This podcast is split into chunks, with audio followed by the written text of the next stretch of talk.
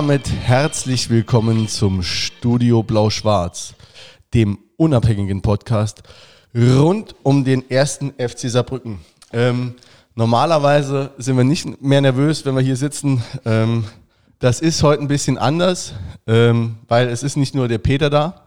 Hallo. Hi. Ähm, der Jens kann übrigens leider nicht, der ist äh, verhindert terminlich, äh, sondern es sitzt hier äh, Horst Ehrmantraut ähm, Bundesligaspieler, UEFA Cup Gewinner, Trainer-Ikone unter anderem des ersten FC Saarbrücken und nicht zuletzt Aushängeschild des Örtchens mit dem wenig schmeichelhaften Namen Einöd. Schönen guten Tag, Herr Ehrmantraut. Hallo, die Herren. Ja, freut uns sehr, dass Sie der Einladung gefolgt sind. Wir haben es ein bisschen länger probiert, schon äh, während Corona. Und äh, ja, ich habe mehrfach äh, die Nummer gewählt, aber jetzt sind Sie da. Vielen Dank erstmal dafür. Ähm, ich hab's Die Nummer ist ja, das erzählt man sich ja so, die ist ja äh, dreistellig oder so. Stimmt das? Ihr, ihre meine, Telefonnummer? Meine Festnetznummer, ja. ja, ja, die ist dreistellig. Altehrwürdig noch. ähm, wie, wie auch der Ort selbst, ne? Also, äh, aber Sie haben besonderen Bezug zu dem, äh, zu, der, zu dem Ort Einöd oder zur Heimat vielleicht insgesamt. Jo, das ist meine Heimat. Äh, ich bin da geboren, aufgewachsen, äh, fünf Kilometer entfernt FC Homburg. Das war meine erste Spielerstation im bezahlten Fußball. Groß geworden natürlich beim SV Einöd Ingweiler. So heißt der kleine Verein. Und äh, habe mich da so etablieren können, dass der FC Homburg irgendwann mal auf, mir, auf mich aufmerksam wurde. Ich sollte dann zum Probetraining kommen, war auch da. Da gibt es auch eine kleine Anekdote. Ich dachte, ich gehe da zwei, drei Tage hin zum Probetraining. Damals Uwe Klimaschewski Trainer. Geitlinger Präsident. Und äh, ich war eine Woche da, ich war zwei Wochen da, drei Wochen da. Keiner rührte sich, weder Manager noch Präsident noch Trainer. Da bin ich irgendwann zum Geitlinger und gesagt, Herr Geitlinger, wie schaut es aus? Wollen Sie mich haben oder nicht? Er muss mit Klimaschewski reden. Okay, das ging dann, dann relativ zügig. Und dann äh, ein, zwei Tage später bekam ich dann Bescheid vom Trainer, ja, Sie würden mich gerne nehmen. Ich zum Geitlinger wieder, und äh, dann verhandelt. Was ich sagen kann, das war dann wirklich zweite Bundesliga. FC Homburg war ja damals schon etabliert in der zweiten Liga. Das Geld war mir egal, wirklich. Und äh, ich habe auch gar nicht groß verhandelt. Ich kann es auch heute sagen, war ja damals D-Mark-Betrag. Mein Grundgehalt betrug damals in der zweiten Liga 300 D-Mark Grundgehalt im Monat. Okay. Wirklich? Lehrlingsgehalt. Ne? Äh, noch nicht mal, glaube ja. ich, oder? Also ja, aber das Geld war mir egal. Für mich war das Größte überhaupt, den bezahlten Fußball äh, Fuß zu fassen und äh, die Chance zu bekommen. FC Homburg, da bin ich auch ewig für dankbar, hat mir diese Möglichkeit eröffnet und dann äh, ging es los für mich. Aber mit 17 hatten sie erstmal abgesagt. Ne? Also wir, wir, wir sind jetzt schon, also wir haben quasi die Jugendstation jetzt relativ schnell übersprungen. In Einöd haben sie ihre ersten fußballerischen Sporen verdient. Ähm, welche Positionen haben Sie gespielt? Ich war damals Stürmer, links außen oder halblinks offensiv und ähm, habe auch in der A-Jugend und dann im ersten Männerjahr mit 18 habe ich äh, sehr viele Tore gemacht, wobei meine körperliche Konstitution ist nicht so, dass man sagen konnte, äh, jetzt kommt der Ermatraut, ich muss Angst vor dem haben. Ne? Brecher, also, richtiger Brecher gewesen. ja, aber ein Schmalspurbrecher, würde ich mal sagen. Und ich musste dann, als das mit Homburg geklappt hatte, sehr viel tun. Aber Einöd, wie gesagt, groß geworden äh, und äh, war ein ja. schöner Verein und gut geführt damals. Aber mit 17, also mit 17 kam das erste Angebot vom, vom FC Homburg, das hatten sie noch abgelehnt und.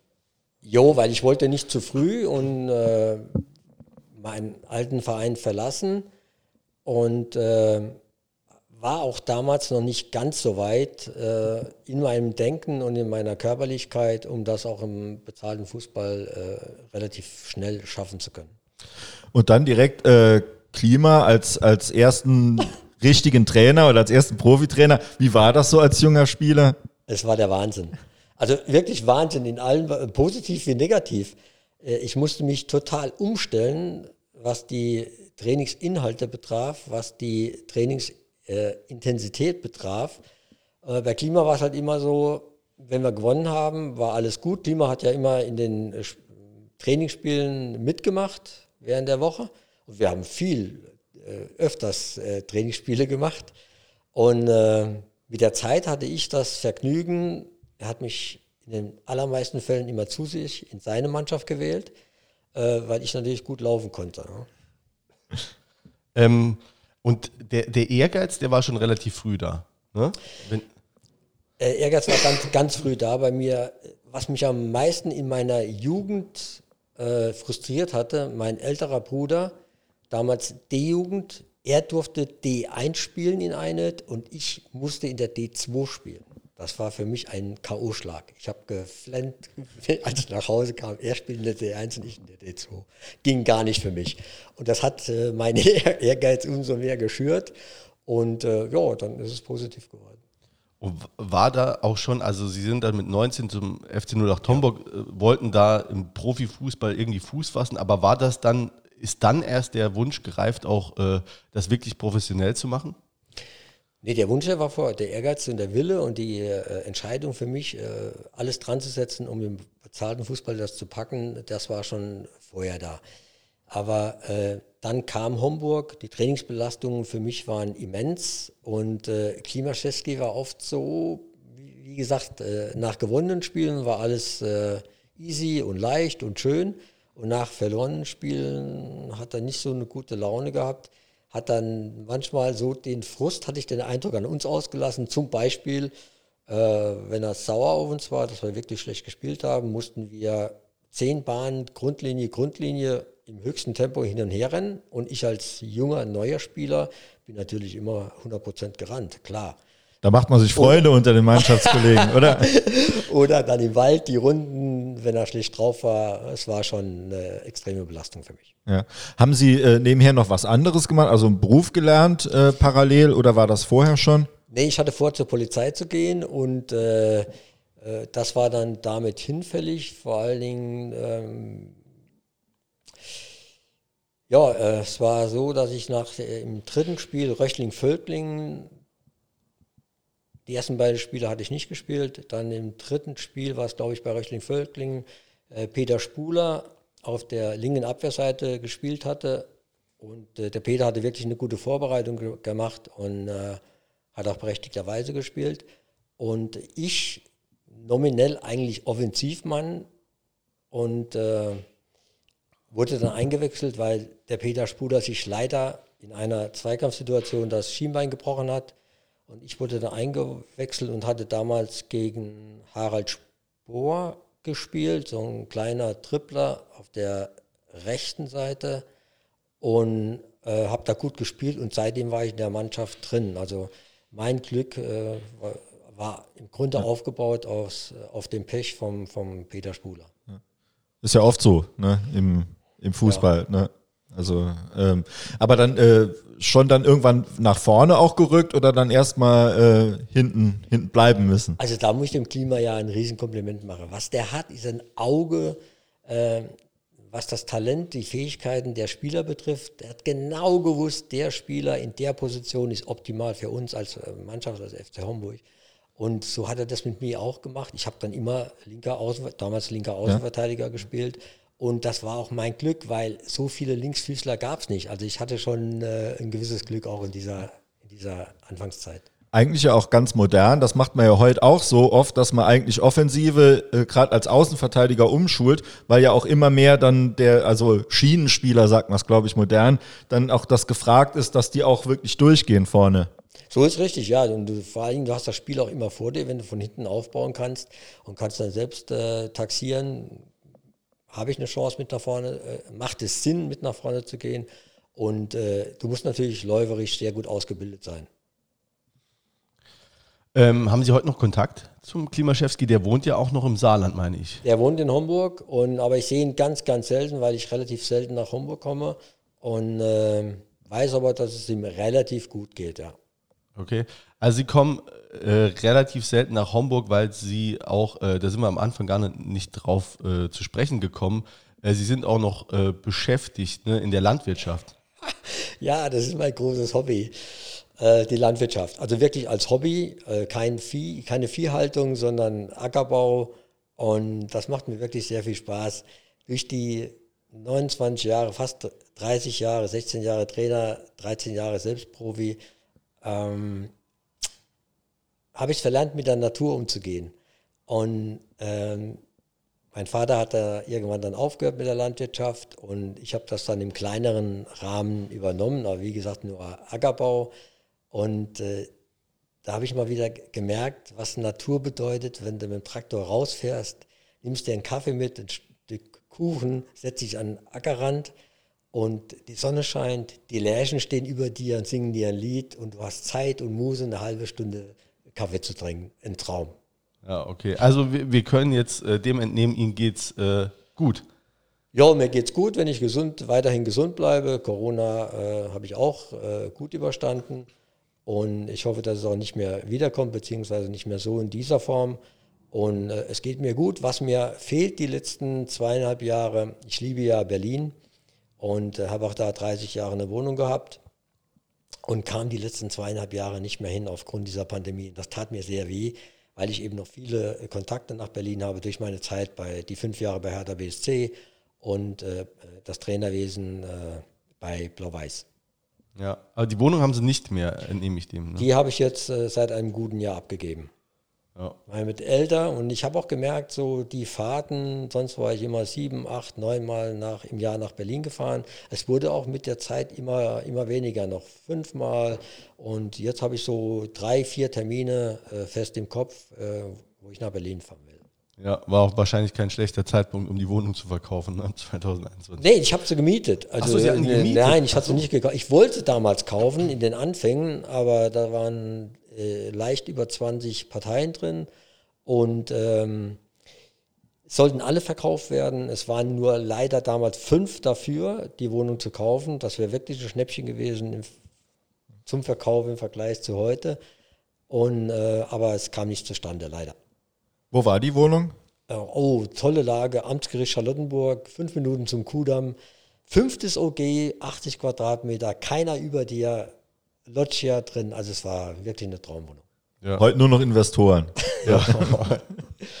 da hätten sie schon, wenn sie sie verkauft, hätten sie schon mit 45 aufhören äh, können zu arbeiten. Nee, das hat äh, mit Geld ja nicht so viel zu tun, sonst äh, wäre ich ja damals nicht so FC Homburg für 300 immer Grundgehalt gegangen. Ne? ja, und ähm, sie waren dann sogar vier Jahre geblieben. Ähm, ich gehe von aus, dass sie ihr Grundgehalt dann ein bisschen auch erhöht hat. Das waren vier Jahre dann in der zweiten Bundesliga, ne? Das waren vier Jahre in der zweiten Liga. Ich muss aber jetzt in der Nachbetrachtung sagen, da habe ich einen Fehler gemacht. Ich bin ja sehr heimatverbunden. Das sieht man ja auch daran, dass ich gerne wieder zurückgekommen bin. Und, aber ich habe nach zwei Jahren schon zwei sehr lukrative Angebote von Erstligisten gehabt und habe dann ähm, den Vertrag bei FC Homburg trotzdem nochmal verlängert. In der Nachbetrachtung war es ein Fehler, weil ich doch dann mit zunehmender Spieldauer gemerkt habe, die Zeit als Spieler ist endlich. Und äh, das da, damals als junger Spieler hast du gedacht, oh, du spielst 15 Jahre, 18 Jahre, 20 Jahre, ja. Aber äh, dann habe ich gemerkt, sie ist endlich und dann ist so eine Entscheidung damals in Homburg zu bleiben und hast zwei sehr gute Angebote aus der ersten Liga, die Chance, die erste Liga zu spielen, hätte ich damals wahrnehmen sollen. Es war ja auch nicht so einfach wie heute zu wechseln, äh, trotz, trotz Vertrag. Also der, der Verein musste ja, musste ja definitiv zustimmen. So war es ja sogar noch, oh, wenn der Vertrag schon abgelaufen war, war es ja, ja damals. Und äh, ja, das war so, aber äh, es war ja doch prinzipiell meine Entscheidung zu sagen, ja, ich, ich bleibe nochmal. Erklärt es vielleicht noch mal ganz kurz für die äh, jüngeren Hörer, ne? das war vor Bossmann. Ja, weit vor Bossmann. Ja. Ne? Nee, aber wie's, wie's, äh, wie das war mit dem Vertragswesen.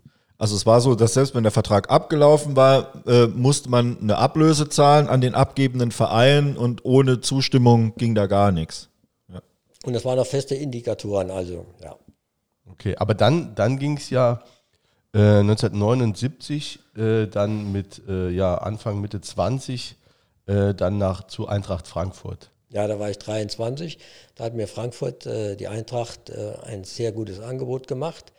Und äh, dann wollte ich auch wechseln. Das war auch dann meine absolute Entscheidung. Wenn solch ein Verein kommt, damals ein elitärer Verein, äh, dann nehme ich diese Chance wahr. Und äh, Homburg hat auch eine sehr äh, gute Ablöse damals gekriegt. Und ähm,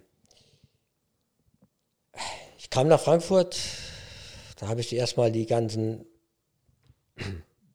Mitspieler kennengelernt, wie Grabowski, Hölsenbein, Nickel, Chabum, Ronny Borjas, äh, Pet, Petzai habe ich glaube ich schon gesagt, Willi Neuberger.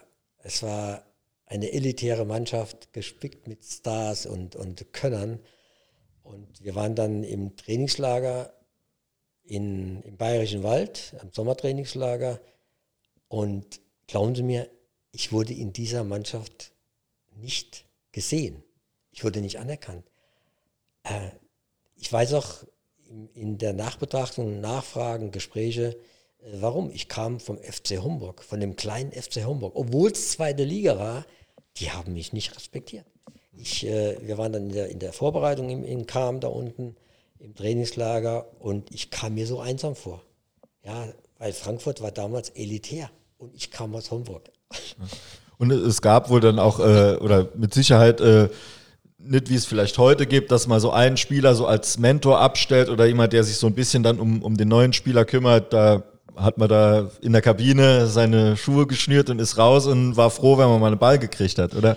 Die, die Stars waren unter sich und die Youngsters und die Neuankömmlinge, wenn sie nicht von großen Vereinen kamen, waren separiert, würde ich, sagen. Aber das war, waren ja auch wirklich zwei Welten, denke ich mal. Ich will jetzt nicht dem FC 08 Homburg zu nahe treten, aber wenn man dann das erste Mal dann am Riederwald war, äh, die, die Trainingsanlagen und, und das Stadion und so, das ist ja, oder auch die Stadt und die, die Fanbasis, äh, ne, also von Anfang an einfach zwei Welten.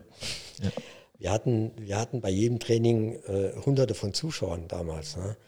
Und ähm, da habe ich aber erst mal gemerkt, was mir noch fehlt an, an körperlicher Kraft und, und, Power und Dynamik. Zum Glück habe ich einen Krafttrainer gehabt, der sich sehr um mich gekümmert hat, der mich in dieser Richtung total nach vorne gebracht hat. Und ich kann heute sagen, für mich war jedes Training wie ein Bundesligaspiel. Obwohl ich im ersten halben Jahr in Frankfurt null Chancen bekommen habe. Ich habe einmal auf der Bank gesessen in Bochum, damals Bochum erste Liga, und aber sonst keine Chance gekriegt. Trainer war damals übrigens Friedel Rausch, ne? Friedel Rausch, ich muss auch sagen, ich kam nicht so gut mit ihm klar, aber irgendwann mit fortschreitender ähm, Dauer der Hinserie äh, habe ich mich immer mehr etabliert gefühlt, also von meinem Können, äh, was meine Trainingsleistungen betraf. Und ich kann mich noch sehr gut daran erinnern, so nach zwei, drei, vier Monaten haben dann die Rentner beim Reingehen zum Friedel gerufen, jetzt musst du aber den Emmertraut mal bringen. Dann weiß man, man hat es geschafft, oder? ja, das war, ja.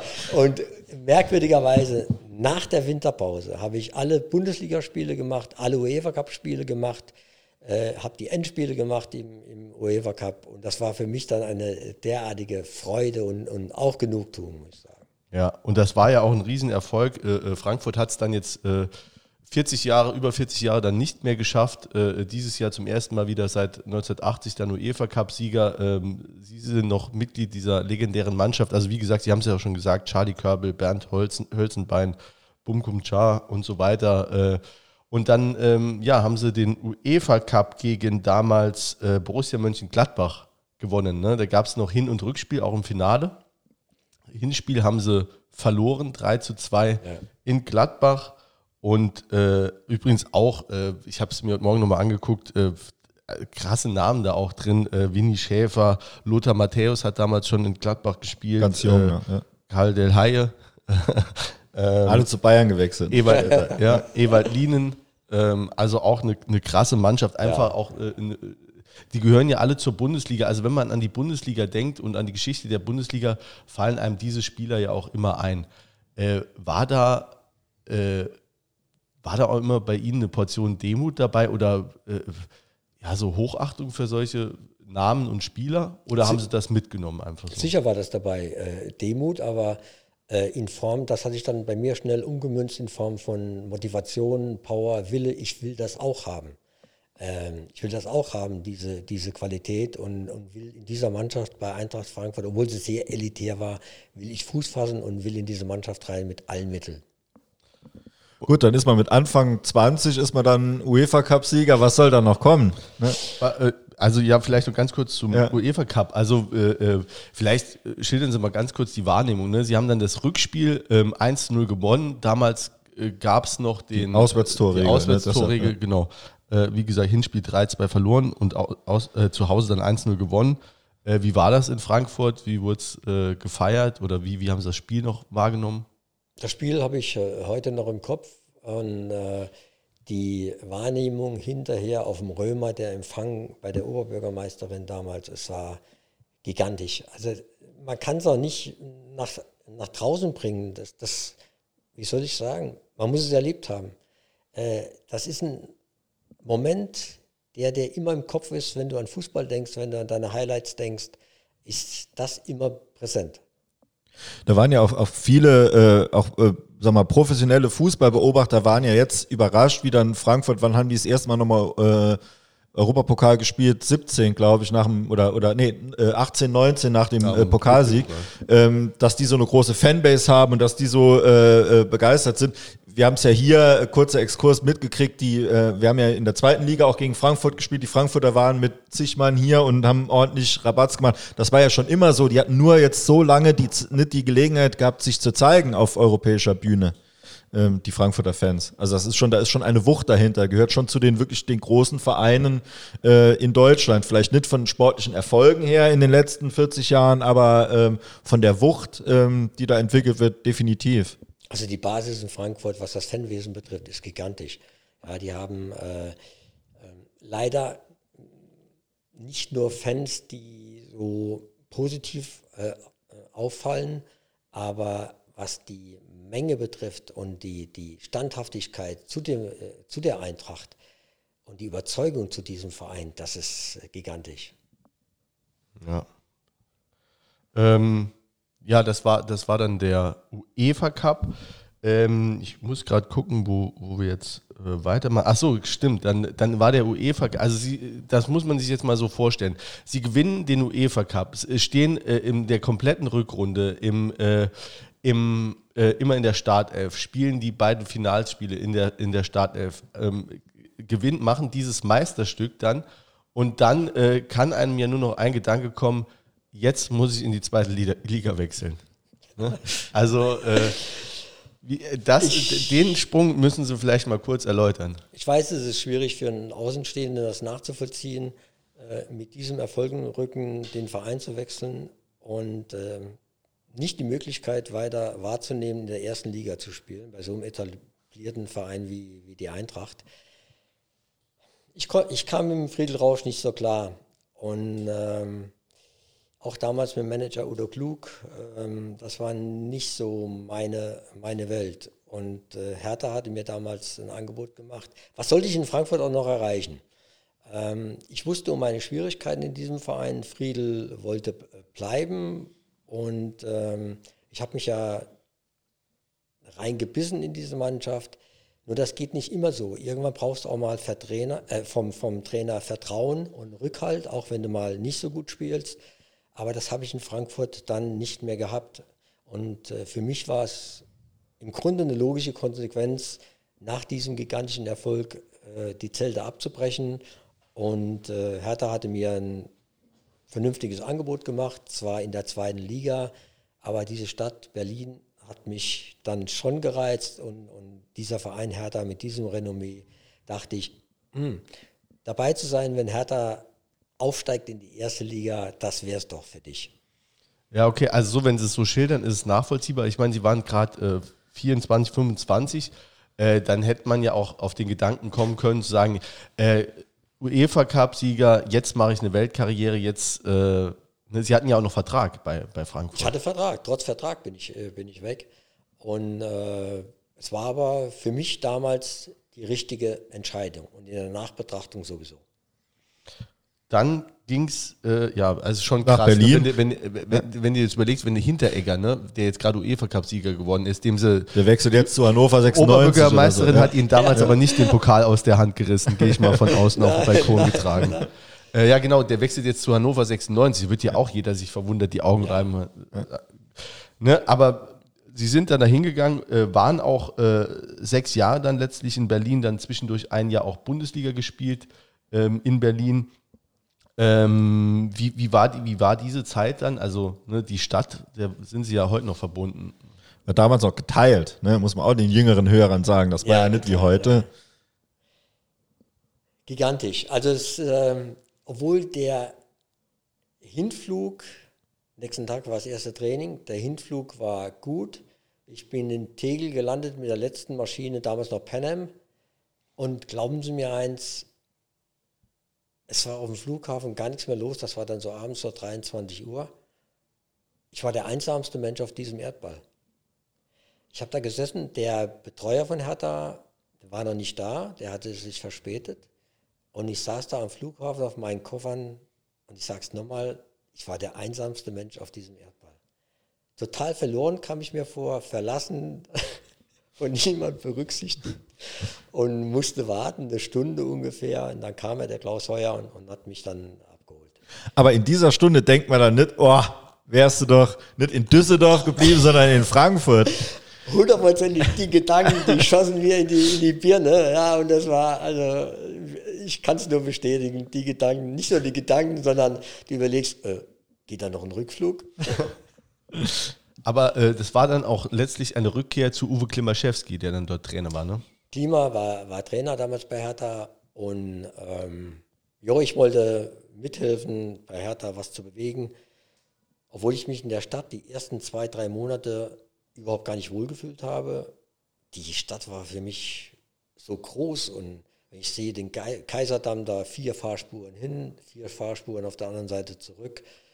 Und ähm, das Lebendige, der, die Impulsivität in, diesem, in dieser Stadt, das war schon im Vergleich zu Frankfurt nochmal sehr viel anders.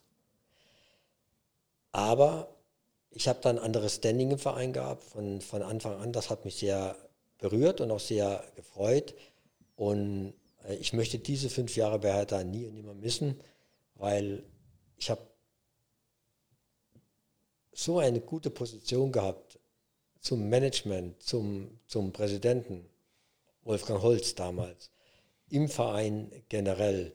Äh, das hat mir so viel Sicherheit und, und Rückhalt gegeben, dass ich diese fünf Jahre ganz positiv bewerte. Sind Sie da auch zum Führungsspieler gereift? Ja, das ist, ich kann es heute sagen. Ich war äh, damals Führungsspieler und äh, nicht nur auf der linken Seite, ich habe dann auch zeitweise im, im zentralen Mittelfeld gespielt, war zeitweise Mannschaftsführer und, und äh, Mannschaftskapitän und Stellvertreter und habe wirklich eine äh, sehr gute Position gehabt im Verein. Also das, äh, der Unterschied damals bei Homburg mussten sie sich durchbeißen, dann bei, bei Frankfurt auch und jetzt sind sie als etablierter hingekommen und haben eben sag mal, ein bisschen Spielraum gehabt. Also nicht in jedem Training sich beweisen müssen. Ich denke, das ist ja auch ein unglaublicher Druck, der, der sich da aufbaut über, über die Jahre. Birgt aber eine gewisse Gefahr in sich, denn äh, die Fußballer lassen gern prozentual auch dann so ein bisschen nach. Ne? Und es reichen ja da schon 3, 4, 5 Prozent. Wir reden nicht von 30, 40 Prozent, sondern von einigen wenigen Prozentpunkten.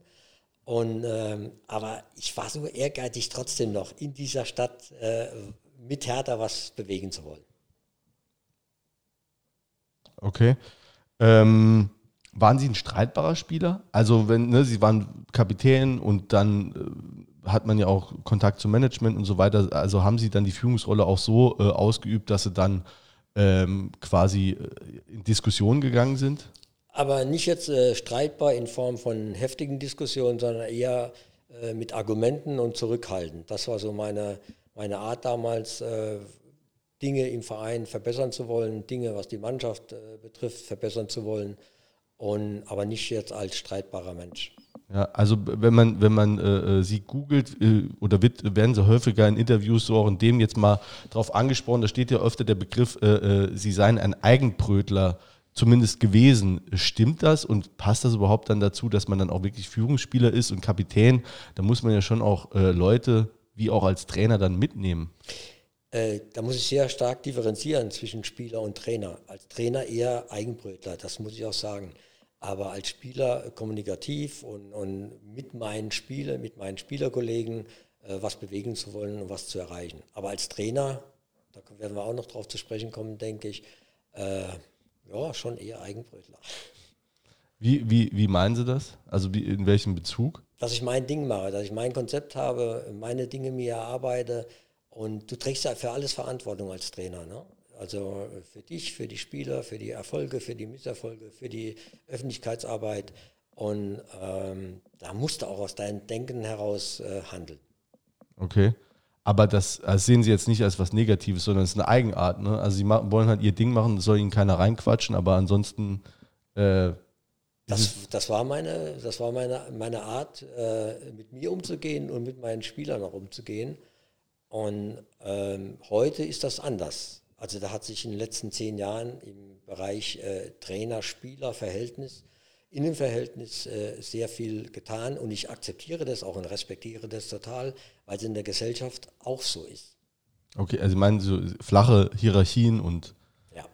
Früher, früher war es ja so, ich ganz klar ausgedrückt und, und wirklich äh, klar, klar denken ausgedrückt. Der Trainer stand oben, die Spieler standen unten. Der Trainer hat gesagt, die Spieler haben gemacht. Zwar nicht immer so gemacht, wie der Trainer es wollte, aber, aber so war die Hierarchie damals. Und äh, das war generell so.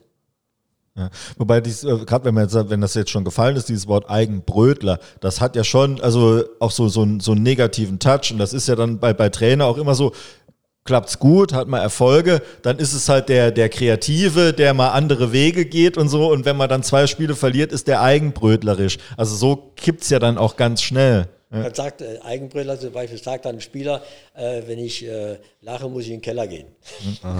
Also die, ich meine, es ist auch nur die Frage, wer, wer die Begrifflichkeiten prägt. Das ist ja wahrscheinlich auch äh, dann letztlich ein Journalist gewesen, der das dann geschrieben hat, äh, dem sie wahrscheinlich mal ein laues Interview gegeben haben. Ist möglich. Also ich respektiere das auch und äh, akzeptiere das auch, wenn jemand über mich sagt als Trainer, ich war eigenbrötlerisch. Ja, sollen wir, sollen wir Berlin verlassen? Oder? Also die, die ja, wie du meinst, ne? Also Berlin nee. geht ja noch weiter später. Ne? Man weiß als Trainer, aber das ja, aber als, als, ja, die, die Spieler, also wie gesagt, sechs Jahre davon, also sie hatten sich ja am Anfang zum Ziel gesetzt, sie wollten was aufbauen, das hieß ja auch Wiederaufstieg. Ne? Und das hat dann, äh, wann hat es geklappt? Im äh dritten Jahr oder im zweiten Jahr, ich weiß es gar nicht mehr genau. Ich glaube 82, 83 im zweiten Jahr. Aber äh, Hertha hatte damals nicht diese Möglichkeiten im finanziellen Bereich, um sich dann dementsprechend so zu verstärken, äh, dass wir äh, Chancen hatten, äh, längerfristig in der ersten Liga zu bleiben. Da war der Herr Windhorst noch nicht geboren. Nein, das, sowas hätten wir gebraucht damals, ja, auf jeden Fall. Da. Aber das war nicht möglich und dann bin ich ja bei Hertha, war ich fünf Jahre bis 85, bin dann zum FC Homburg nochmal zurückgekommen und äh, war eine Entscheidung, die akzeptabel war für mich, weil äh, meine Heimat äh, hat gerufen in meinem Köpfchen und dann habe ich das auch gemacht. Wobei ich da auch noch andere Möglichkeiten hatte, im bezahlten Fußball woanders Hadert? zu arbeiten. Welche oder ist das jetzt? Naja, ach, nee, die Vereine will ich jetzt. Ah, okay. Können wir nachher vielleicht in der Trainerstation, was nach Saarbrücken kam. Ja, okay, da bin ich auch gespannt. Ähm, aber äh, hadern Sie damit dann, dass es dann, dass Sie jetzt sagen, okay, ich wollte damals in die Heimat, war für mich in Ordnung, oder sagen Sie, ach so in der in der Retrospektive, ich hätte es eigentlich nochmal versuchen sollen irgendwo. In der Nachbetrachtung ähm, ähnlich wie ich am Anfang gesagt habe, nach zwei Jahren hätte ich ein Angebot wahrnehmen müssen aus der ersten Liga. Äh, war diese Entscheidung dann äh, nach Hertha zum FC Homburg zurückzukommen, wobei ich diesen Verein immens schätze, ja, und, und was der Verein aus seinen Möglichkeiten damals gemacht hat, ein fester Bestandteil in der zweiten Liga, sogar aufgestiegen, dann auch in die erste Liga. Äh, nicht hoch genug zu bewerten, aber äh, ich hätte doch noch was anderes machen sollen. Ja. Und dann, ähm, ja, mit relativ früh dann schon, ähm, 1988, also nach drei Jahren nochmal zweite Liga in Homburg, haben sie dann ihre Spielerkarriere beendet. Äh, Gab es dafür einen speziellen Grund oder haben sie gesagt, mir reicht jetzt mal mit. Äh äh, wer mich kennt und meinen Körper kennt, äh, ich habe nicht äh, unendliche Ressourcen in meinem Körper. Ich musste unwahrscheinlich viel tan, äh, tun, um im bezahlten Fußball äh, mich in den Mannschaften festzubeißen. Ich musste sehr viel Athletiktraining machen, ich musste sehr viel Krafttraining machen, also neben dem eigentlichen Training. Und irgendwann merkst du, dein Körper hat nicht mehr das Potenzial oder du kannst das, was dir äh, was du noch äh, dir erarbeiten müsstest, kriegst du nicht mehr auf die, auf die 100 Prozent. Und äh, dann ist es auch besser, eine Entscheidung zu treffen. Mit 32 war das damals, äh, du hörst auf, so auf diesem Niveau, zweite Bundesliga. Und ähm, das war dann auch damals richtig. Ähm, wir erleben ja jetzt gerade so eine Zeit, also wenn Sie jetzt, wenn man sich anguckt, der aktuelle Champions League-Sieger äh, Real Madrid hat, ist, glaube ich, die halbe Mannschaft schon Mitte 30, ne, ungefähr. Ähm, also ich finde so, gerade in den letzten ein, zwei Jahren erlebt man es wieder häufiger, dass auch ältere Spieler irgendwo Fuß fassen ne, bei Mailand. Mike Franz oder wen meinst du? Ja, bei, bei Mailand, genau. Komm mal, der Weg ist kurz von Mailand, ne, vom Slatan, äh, Ibrahimovic äh, zum FC Saarbrücken. Wir haben jetzt den äh, Mike Franz äh, verpflichtet, äh, der auch oder ich glaube, da würde auch diskutieren, äh, schon eine größere Verletzungsserie ähm, hinter sich hat. Ähm, haben wir jetzt verpflichtet mit 35 gestern äh, für, ein, für ein weiteres Jahr. Ähm, ist das so eine Personalie, die Sie dann nachvollziehen können? Man muss die, die Grundsätze sehen und die Prinzipien sehen. Das hat sich im, im Bereich Fitness der Spieler sehr viel verändert. Äh, damals, als ich bei der Eintracht in Frankfurt Trainer war, ähm, habe ich einen Torwarttrainer gehabt und einen Co-Trainer. Das heißt, wir waren zu dritt. Der Torwarttrainer war auch nicht regelmäßig da. Und äh, heute haben die etablierten Vereine erste, zweite Liga zwischen sechs und zehn Co-Trainern. Das heißt, du kannst die äh, Spieler sehr äh, viel individueller vorbereiten, austrainieren in allen Bereichen, nicht nur Schnelligkeit oder Ausdauer, Kraftbereich, mentale Stärke. Und das kommt den Spielern heutzutage zugute. Es verwundert mich gar nicht, dass heute Spieler mit 34, 35, 36 auf einem hohen Niveau noch spielen können. Mhm. So, Belastungssteuerung ist eine ganz andere als früher. Ne? Ähm, dann äh, ist natürlich auch medizinisch. In den 70er war noch Kreuzbandriss, dann war es das mit der Karriere. Das heute haben Spieler 4, 5, ne? Jetzt mal. Haben kein Kreuzband so, mehr. Ja, genau, oder ein künstliches eben. Ne? Also klar hat sich da viel getan. Ne? Nichtsdestotrotz ist halt irgendwo, ist immer noch die, die Grenze, zumindest zur Wettbewerbsfähigkeit. Spielen kann einer noch mit 60, ne? aber er muss ja, muss sich dann gegen, gegen 19-Jährige ja. sozusagen durchsetzen. Ja. Aber ist das jetzt, also um konkret äh, zu Mike Franz äh, zu fragen, ist das eine Verpflichtung, die Sie nachvollziehen können oder die man als Verein vielleicht sogar machen muss, um Sie jemanden auch einzubinden? Es kann sehr sinnvoll sein, wenn äh, die Vereinsführung der Meinung ist, äh, wir brauchen Führungsspieler, wir brauchen einen etablierten, der schon viel bewegt hat in seiner Karriere und genau das braucht die Mannschaft, dann äh, wird man sehen, dann ist es auch richtig von der Entscheidung. Warum, wieso, also diese W-Fragen kann ich jetzt im Moment äh, nicht beantworten, weil ich da nicht so involviert bin. Aber können wir noch einen Exkurs so, so ganz allgemein zu dem Thema, wenn man jetzt zum Beispiel als Trainer, ich, wir springen jetzt nur mal ganz kurz, äh, Sie waren ja wirklich sehr lang Trainer und äh, Sie werden ja auch diese Situation mal erlebt haben, ah ja, äh, man ist vielleicht nicht in jeden Spielertransfer bis ins allerletzte eingebunden, sondern ne, der Manager sagt was, der Präsident sagt was und dann äh, ist Trainingsbeginn und dann hat man da drei Spieler äh, und einer war vielleicht Wunschspieler und zwei, die hat man jetzt auch.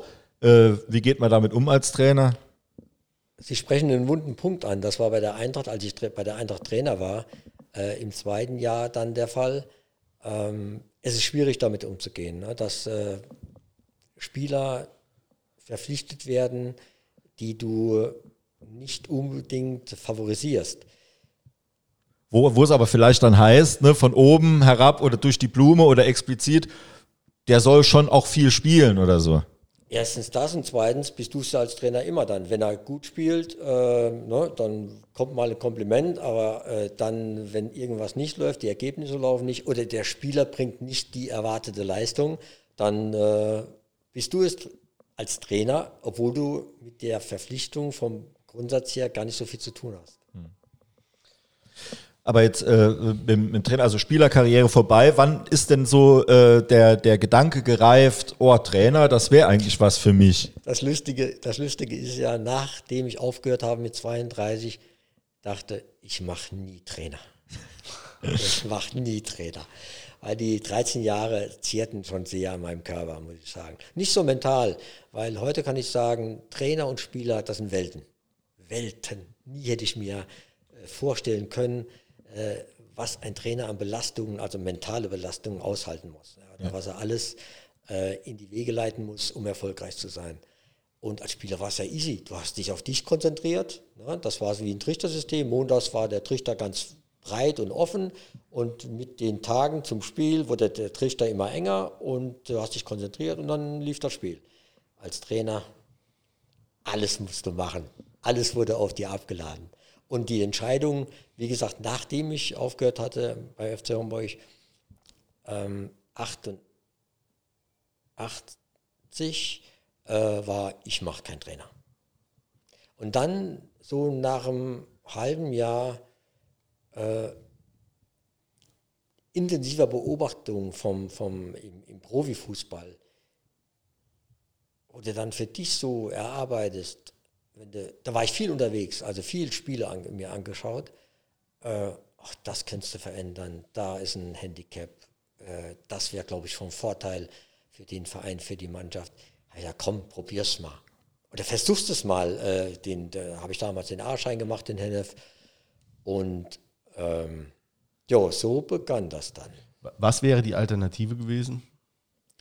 Äh, Alternative war zuerst mal Pause machen mich geistig und vor allen Dingen körperlich vom Leistungsfußball erholen, wirklich. Okay. Ich, hab, äh, ich war immer konservativ in der Geldanlage, aber nie der Großverdiener, 0,0 Großverdiener, aber total solide gelebt und äh, habe zuerst mal Pause machen, Pause machen. Also das heißt aber schon, dass sie auch sehr bei sich sind, ne? wenn sie merken, wann sie jetzt äh, Pause brauchen und äh, wenn es mal ja auch Ruhephasen dann wenn ich mein Köpfchen und meinen Körper nicht kenne, wer soll ihn dann kennen? Und ich meine, dann auch Trainerschein, das war ja auch dann zumindest zwar keine komplette Pause, aber doch mal ein, wie so ein Reset, also was anderes machen, wirklich noch die Schulbank drücken, auch nochmal Theorie und äh, ich denke, das ist ja auch eine Art Abstand gewinnen, mhm. nochmal, auch wenn man im Thema drin bleibt. Ja, das ist es auch. Also während der Phase auch in, in Hennef äh, beim A-Schein äh, habe ich dann gemerkt, ach, das sind da, der Fußball, der hat ja, der geht ja so tief in der, in der Analyse, ja, und, und äh, da ist ja so viel, äh, so, so viele Bereiche, die du noch gar nicht so beleuchtet hast als Spieler, äh, die eine totale Herausforderung sind für dich als Trainer, äh, das dann äh, umzusetzen und zu bewerkstelligen.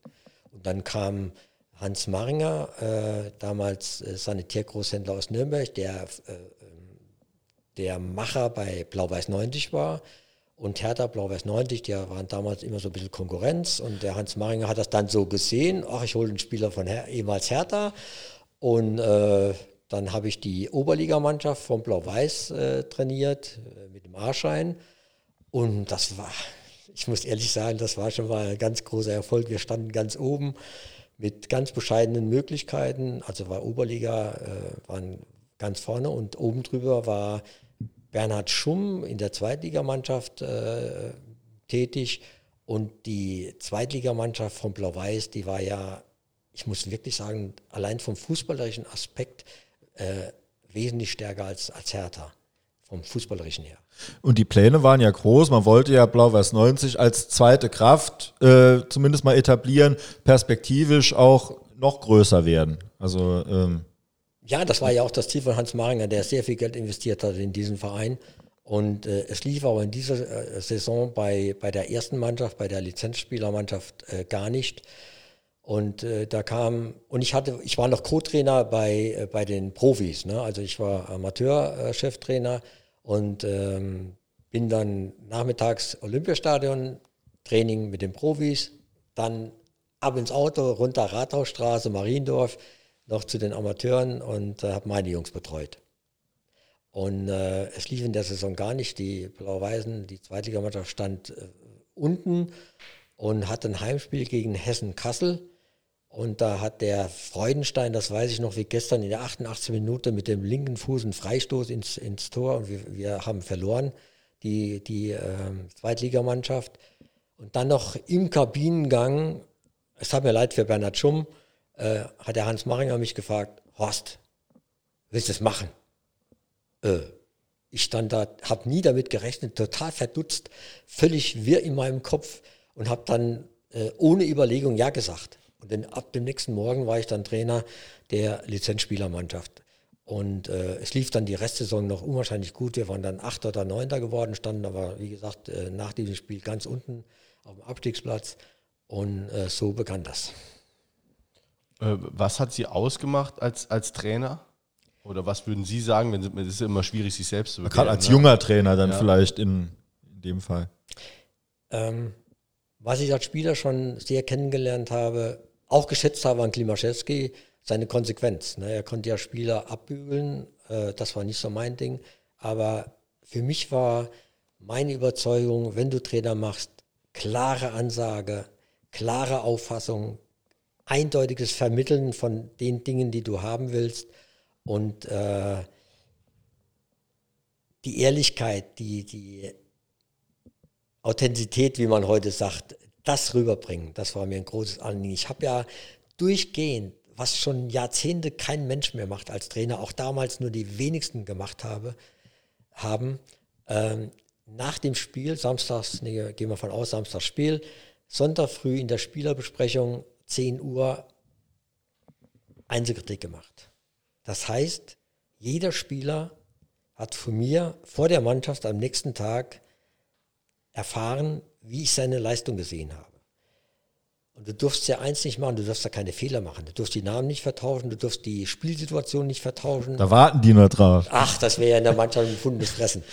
Und äh, du musstest total auf dem Punkt sein. Und deswegen hat die Nacht dann von Samstag auf Sonntag, die war ganz kurz für mich. Ich habe dann das Spiel, musste ja, du musst ja im Grunde jede Situation im, im Kopf haben. Nochmal per Video äh, mir angeguckt, morgens um vier und dann bin ich in die Sitzung und wie gesagt, jeder Spieler hat seine Einzelkritik äh, bekommen von mir. Ich fand es sehr wichtig, weil dann jeder Spieler weiß, wie ich sein individuelles persönliches Spiel gesehen habe. Äh, um die Fortentwicklung auch die spielerische dann zu ermöglichen? Oder was ist denn der Zweck, der dahinter steht? Erstmal, dass der Spieler auch das, das nachvollziehen kann, denn äh, wenn ich einen Fehler aufzeige oder äh, eine tolle Situation aufzeige, dann kann er sich daran aufbauen, Fehler kann er abstellen und äh, natürlich, um was zu bewegen. Wir haben, wir haben in der A-Klasse auch äh, zeitweise montags Einzelkritik gemacht. Das war mal dann, jo, Jule, äh, Licht und Schatten. ja, ein bisschen mehr Licht ja. als Schatten. Äh, ja, also der hat sich das Spiel auf jeden Fall nicht mehr angeguckt, aber es war wichtig, wollte auch zu. Aber äh, hilft das ist immer eine Frage, die, die mich auch interessiert. Hilft, ich meine, Sie haben 300 Spiele als Profi gemacht. Ich sage jetzt 300, vielleicht waren es ein bisschen mehr, ein bisschen weniger, aber ungefähr so ja. in dem Bereich. Hilft das, wenn man vor der Mannschaft steht? Ähm, weil wir hatten jetzt, wir hatten ja jetzt auch äh, gerade auch in der Bundesliga so das Phänomen, dass man viele Trainer hat, die selber eine ganz kurze Profikarriere oder gar keine Profikarriere ähm, hatten. Äh, wie sehen Sie das?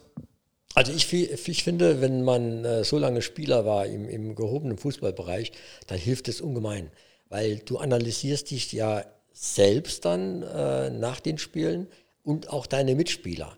Denn es geht ja um den Gesamterfolg. Du willst ja als Team, als Verein, äh, egal jetzt äh, Homburg, Saarbrücken, Frankfurt, Berlin, du willst das Maximale aus deinem Engagement bei diesem Verein rausholen.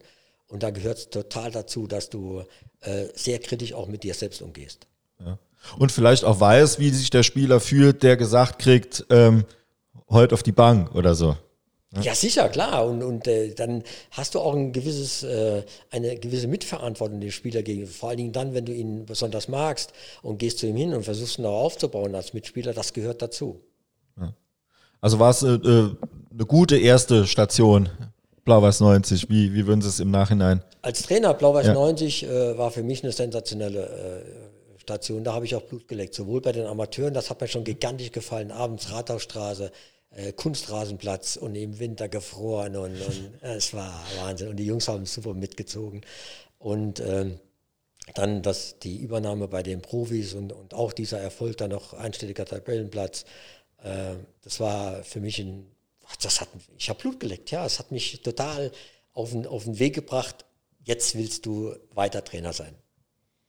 Wie, wie, war dann der Abschied? Also 1991 war es dann äh, äh, bei Blau-Weiß vorbei. Wie war der Abschied? Es äh, war relativ kurios, ähnlich wie damals dann äh, bei Frankfurt mit zunehmender Dauer als äh, Trainer. Es kam ein neuer Präsident, äh, es kam ein neues Management und ich muss ganz klar sagen, ich kam mit dem Präsidenten überhaupt gar nicht klar. Hans Maringer war für mich eine Art, ja, fast Vaterfigur hatte er. Inne bei mir in meinem Köpfchen Und äh, aber mit dem neuen Präsidenten Hühnerfeld ähm, konnte ich nicht so viel anfangen. Die äh, Meinungen gingen auseinander, die Vorstellungen gingen auseinander. Kam ein neuer Präsident, was will der? Aufstieg, erste Liga und mit wenig Mitteln und es, äh, zaubern kann kein Trainer. Mhm. Also, äh, dass er nicht zaubern konnte, ist auch dann jetzt mittlerweile verbrieft, weil äh, ein Jahr später wurde der Verein dann auch aufgelöst, ne, 1992 schon. Ja, es ging dann rapide bergab und äh, es tat mir leid für, der, für, den Verein, weil die Mannschaft, die, die Einzelspieler, die hatten wirklich richtig gute Fußballer.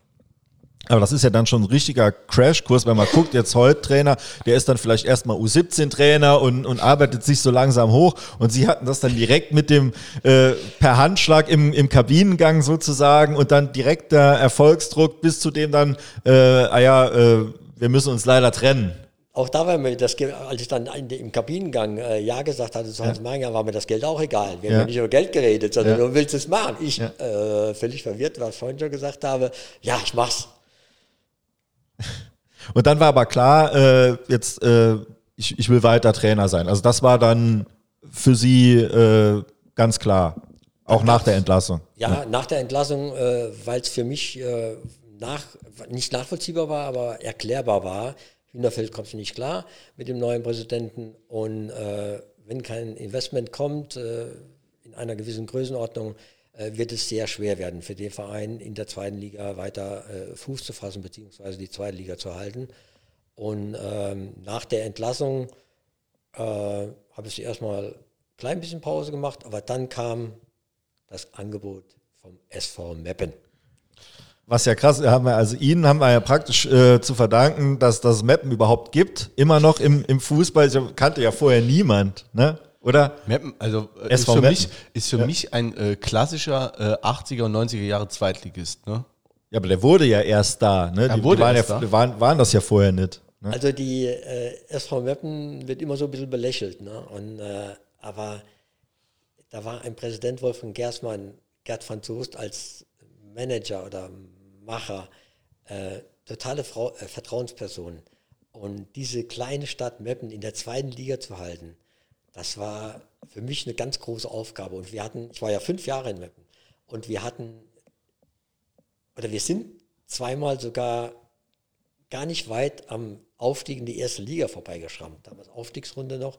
Und wir hatten wirklich zweimal eine kleine Chance, einmal eine relativ große Chance, in die erste Liga aufzusteigen. Und dieses, diese kleine Stadt allein in der zweiten Liga zu halten, war ein ganz großes Erlebnis. Und die, die Bude war voll, immer 15, 16, 17.000 Zuschauer. Die Menschen sind, das ist ja ziemlich eben vom, vom Land her, ähm, die Menschen sind mit dem Fahrrad gekommen, in den meisten Fällen äh, zum, zum Spiel. Und es war ungeheuer positiv für mich als, als noch junger Trainer damals. Äh, habe aber viel bewegt, äh, was, was äh, zum Beispiel Fitnesstraining der Spieler betraf. Ich habe mich unwahrscheinlich ins Zeug gelegt, weil ich mich so wohl gefühlt habe in diesem Verein. Ich kann mir vorstellen, dass sie da eine, einen großen Gestaltungsspielraum hatten, weil eben der, der Verein ist klein, das heißt, die Wege sind kurz. Im Idealfall, Sie haben gesagt, es war ein Vertrauensverhältnis. Da heißt es dann auch vielleicht mal, ah ja, mach mal, wenn du davon überzeugt bist, dann, dann probieren wir es mal. Genauso ist es. Genauso ist es auch. Jetzt im Gegensatz äh, zu Blau-Weiß 90 mit zunehmender genau. Dauer oder zum Ende hin von Blau-Weiß 90 war das eine ganz andere Arbeitsweise für mich. Ja. War das Ihre, Ihre schönste Trainerstation? Oder haben Sie da gar keinen Favorit? Ähm, wenn ich sehe, was ich vorgefunden habe, ohne meine Vorgänger, Rainer Persige, der hat fantastische Arbeit äh, geleistet, aber war ein ganz anderer Typ als ich. Und äh, wenn ich sehe, was ich vorgefunden habe an ähm, Möglichkeiten zum Investieren, da war ich dann schon ziemlich äh, überrascht, wie wenig der Verein investieren konnte. Und äh, wurde mir aber im Vorfeld auch klar gesagt, äh, das ist das Budget, äh, das können wir investieren. Da war das Hauptaugenmerk dann, was Transfers betrifft, äh, darauf gelegt, irgendwo Spieler, die du noch kennst aus deiner vielleicht aktiven Zeit oder äh, die du kennst aus deiner Trainerzeit äh, von Blau-Weiß, ähm, dass du die aktivieren kannst, nach Mappen zu kommen. Also ist das gar nicht so ungewöhnlich, weil das ist jetzt immer einen kurzen, kurzen Schlenker ins Aktuelle, äh, wenn es dann manchmal halt, äh, der Trainer holt nur Leute, die er schon kennt. Das ist gar nichts Ungewöhnliches aus Ihrer Sicht. Ich finde es gut, weil äh, du musst ja natürlich ein Bild machen vom Leistungsniveau der Mannschaft, die du vorfindest.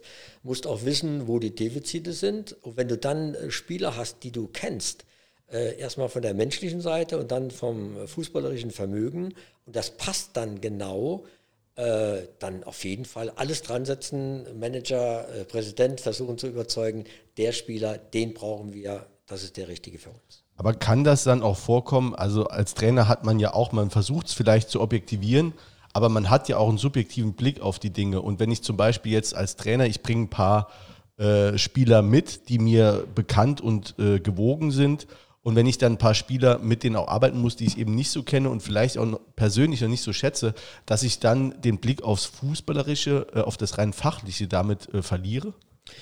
Äh, das ist ja mit die mit eine, eine oder ein Teilbereich oder die, eine Kunst des Trainers, äh, den Blick für das Wesentliche nicht zu verlieren und immer den, den Schwerpunkt ja, ganz banal auf den Sieg zu legen und irgendwie alles möglich zu machen während der Woche, ähm, wie das Spiel am Samstag, wie du das bestreitest, von der taktischen Seite, äh, vom System her, welche Spieler, welche Positionen äh, optimal sind für den betreffenden Gegner. Ja, also wenn wir so äh, mit analysiert hat, haben aus, aus Laiensicht, äh, Dieter Ferner hat mal hier gesagt, ja, ich habe noch keinen Trainer gesehen, der, äh, der nicht die elf Besten auf den Platz gestellt hat. Ne, das aus seiner Sicht immer, also aus, aus der, aus Trainersicht. Ja, ich glaube, äh, anders gedacht, dass es schon Trainer gab, die äh, ihre Lieblinge eher äh, aufgestellt haben. Ich kann zum Beispiel ein Beispiel nennen aus Frankfurt.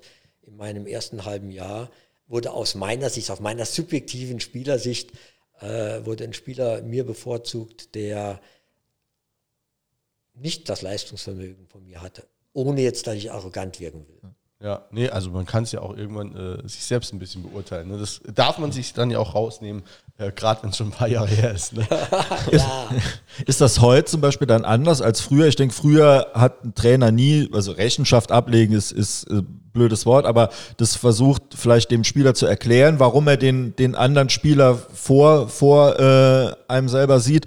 Ist das heute anders? Muss das ein Trainer mehr moderieren oder auch mehr seine Entscheidung transparent machen innerhalb der Mannschaft? Ja, äh, auf jeden Fall, weil die Zeiten haben sich total verändert. Äh, jetzt kommen wir zum Ursprung, was ich vorhin gesagt habe. Der Trainer hat gesagt früher, der Spieler hat gemacht. Das geht heute nicht mehr. Äh, heute musst du wirklich, äh, wenn du dich entscheidest, einen Spieler, der sonst vielleicht immer gespielt hat, äh, draußen zu lassen, weil es für die Mannschaft besser ist oder weil der Gegner anders spielt, anderes System hat, Taktik, andere Spieler nominiert sind. Und dann kannst du diesen Spieler, der sonst in der Mannschaft ist, nicht links liegen lassen äh, so wie das früher war, sondern, was heißt links liegen lassen, aber du musst es äh, moderieren, würde ich nicht sagen, aber ihm erklären, deine Beweggründe und dann muss er es aber letztendlich auch akzeptieren. Ja, die Spieler kennen ja auch heute die ganzen Daten. Also da kann der Trainer nicht sagen, äh, der lauft mir wie du. Ne? Und die sehen ja genau, wer wie viel läuft. Ne? Und dann äh, ist es auch leichter zu widerlegen. Ja, ist das für Sie eine, eine, äh, also eine quasi gesunde Entwicklung, dass man jetzt, äh, dass die Spieler auch mehr Stimme haben? Also bis, also wenn man das jetzt bis dahin gehen lässt, jetzt zu Hertha, gerade wieder Felix Magath, der jetzt im Rückspiel, im Relegationsrückspiel zum, äh, zu seinem Spieler gesagt hat, zum äh, Boateng, ja, mach du mal die Mannschaftsaufstellung. Also, ja, ob das wirklich so war, ne? oder ob das so eine nee, Schnurre nee, ist. Nee, nee, nee, ich glaube, ja, das meinst ist, du? Ja, das, ich glaube, das war. Ja. Also ist das eine, so eine Entwicklung, wo Sie sagen, da gehe ich mit oder die würde ich gedanklich mitgehen? Das hat äh, jetzt, bei Hertha kenne ich mich ja ein bisschen aus und ich habe ja auch noch gute Kontakte dahin. Ähm, das hat der Felix jetzt äh, in Bezug auf Kevin äh, sehr clever gemacht, weil er hat äh, im ersten, vor dem ersten Spiel eine ganz große, ein ganz, für, für, mich, meiner Meinung nach, hat der Felix einen ganz großen Fehler gemacht. In der Spielersitzung hatte er äh, als mitletzten Satz äh, in den Raum gestellt vor der Mannschaft, dann, wenn das nicht so läuft, was er sich, wie er sich das vorstellt, dann steigt ihr ab, Felix gesagt. Und dann äh, hat der Kevin, der Kevin ist da wirklich äh, kommunikativ und äh, Führungsspieler absolut, hat sich zu Wort gemeldet und dann hat er gesagt, Trainer, äh, wenn dieser Fall eintritt, dann steigen wir ab. Und dann hat der Felix sofort reagiert und der Kevin hat dann nicht gespielt im ersten Spiel. Und, aber dann hat der Felix sich besonnen und hat das sehr clever, von der Psychologie auch sehr clever gemacht, hat den Kevin Prinz äh, Boateng total in die Verantwortung genommen, zum Beispiel mit ihrer Aussage. Und das hat gefruchtet. Der hat fantastisch gespielt und auch die Hertha hat ein ganz anderes Gesicht gezeigt äh, im zweiten Spiel als im ersten. Es waren zwei völlig unterschiedliche Spiele. Ne? Ja. Also Ja. Man könnte ja, na gut, in der Nachbetrachtung könnte ich fast sagen, nee, man kann es nicht sagen, aber hier vielleicht schon, es war fast Arbeitsverweigerung. Also was die, die, der Wille zur Laufleistung betraf im ersten Spiel, ich war entrüstet. Glauben Sie, ich habe das Spiel gesehen, ich war entrüstet über die Hertha-Spieler. Also spielerisch hat man, wenn man ein paar Spiele von Hertha äh, gesehen hat, die Saison eh nicht viel erwarten können, aber normal eben in so einem Spiel, da wirft man alles rein und, und das war im im Hinspiel definitiv nicht so. Also Ja, vielleicht sind die Mitspieler mit, mit Kevin gegangen, ne? weil er hatte da nicht gespielt. Der Felix hatte diese Aussage getroffen, dann steigt ihr ab und das hat die Mannschaft, glaube ich, auch sehr hart getroffen vor dem ersten Spiel. Und da kann man, wenn es ja auch nur um ein Spiel geht, der muss ja die Mannschaft jetzt in der neuen Saison nicht mehr betreuen. Da kann man ja auch alle Register ziehen, um die auch anzustacheln. Man kann ja auch die Mannschaft gegen den Trainer einen und dann kommt dann Ja, vielleicht so eine ja. Leistung. Und er muss ja jetzt nicht mehr mit denen weiterarbeiten. Von daher, ja. Also vor dem zweiten Spiel hat der Felix das fantastisch gemacht. Ja, dann kommen wir mal äh, ins hessische Frankfurt nochmal zurück, wo sie schon als Spieler tätig waren und dann äh, als Trainer ja so richtig dann in die Bundesliga äh, äh, ja tatsächlich dann auch aufgestiegen sind. Ähm, Das heißt also in, in Meppen sich einen Namen gemacht, sich etabliert als Trainer, also er, Erfolge gefällt, wenn es auch mit dem Aufstieg nicht geklappt hat, war, war eigentlich ja jedes Jahr zweite Liga halten, ist ja dort wie jetzt meinetwegen jetzt mit Bayern Meister werden, zehnmal hintereinander oder so im Vergleich. Also aus, aus geringen Möglichkeiten das Maximum rausgeholt über fünf Jahre und das blieb offensichtlich der Fußballwelt dann auch nicht verborgen. Ja, es war so. Und äh, es war ja so kurios, als dann Eintracht äh, Interesse bekundet hatte. Und äh, ich habe da schon ein bisschen Bammel gehabt. Ne? Eintracht Frankfurt, zwar zweite Liga und dann noch am Abstiegsplatz zweite Liga. Das war schon, äh, natürlich habe ich für mich innerlich Ja gesagt, sofort. Aber äh, ich habe mir schon Bedenkzeit erbeten und äh, mit der Eintracht im Vorfeld schon einiges besprochen. Bin dann hingefahren zur Vertragsverhandlung mit meiner alten Schüssel, der mir so vertraut war. Äh, also mein Schüssel meine ich jetzt mein alter BMW 316i, ganz altes Auto.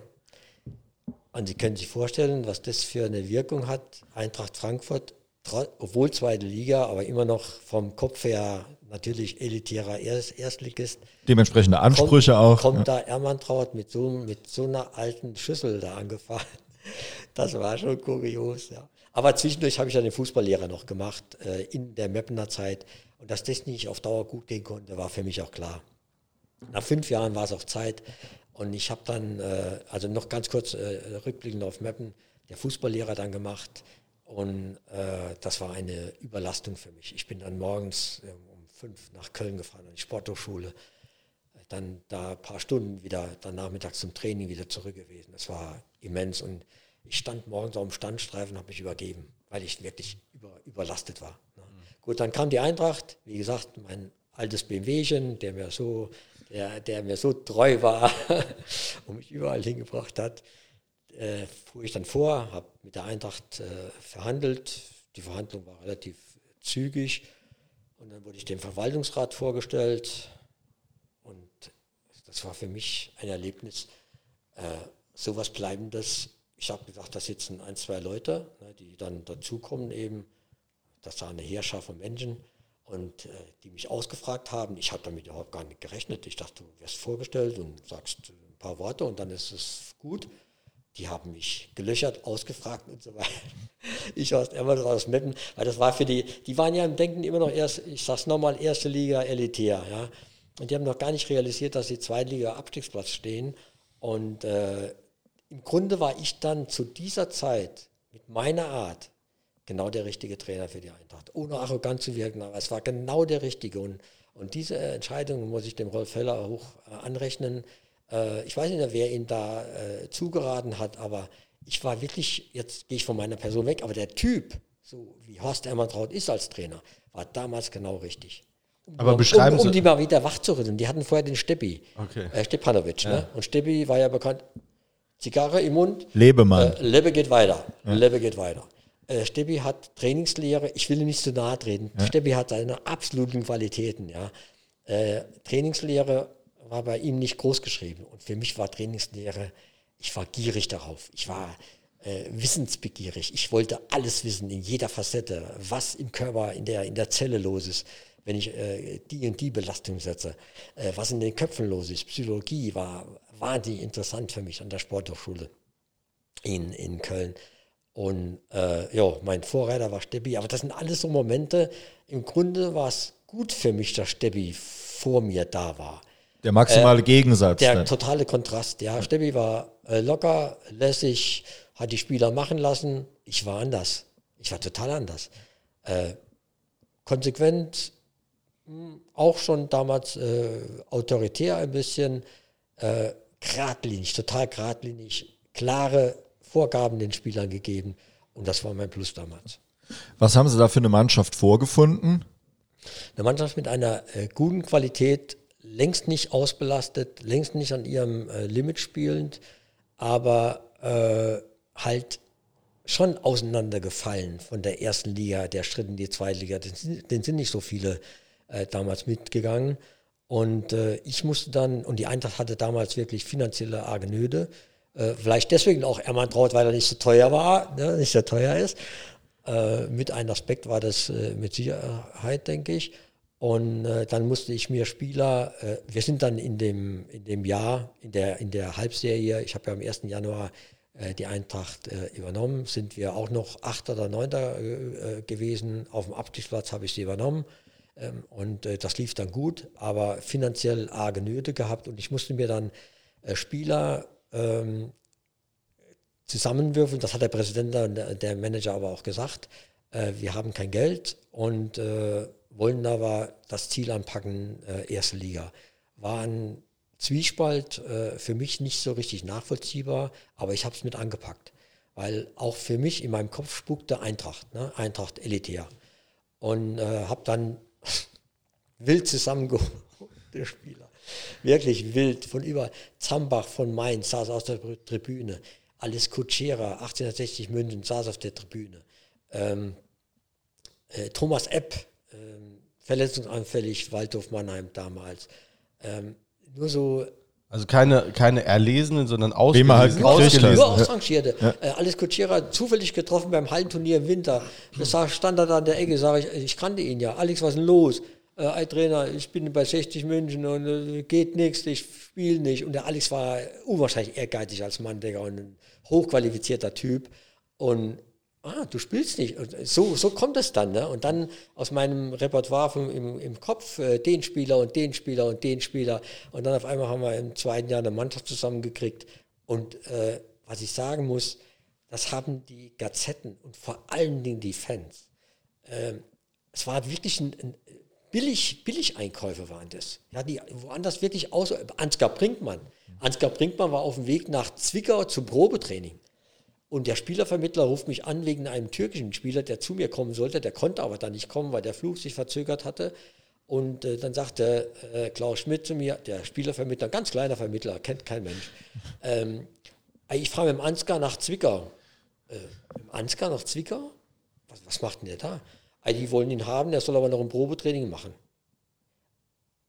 Klaus, anhalten, umkehren, sofort hierher kommen. Dann ist der wirklich angehalten, zu uns, zur Eintracht gekommen, verhandelt gleich hoch zum, zum, zum Manager und zum, zum Präsidenten verhandelt und da war Ansgar Brinkmann unter Vertrag. So, so Geschichten waren das damals. Irre, irre. Ja, und, und irre geht's auch weiter. Ich meine, Frankfurt, da sind sie natürlich Kulttraining geworden, deswegen wir müssen es kurz ansprechen, oder? Was? Der, der, der, Jule wollte eigentlich wollte noch in den Baumarkt, äh, aber die 10 Euro hatten wir nicht mehr für den Stuhl. Ne? Okay. es war kurios. Eintracht Frankfurt, wie wir alle wissen, Bankenmetropole. Ne? Bankenmetropole in Deutschland. Und äh, Bankenmetropole heißt für mich Bankerstadt Denkerstadt.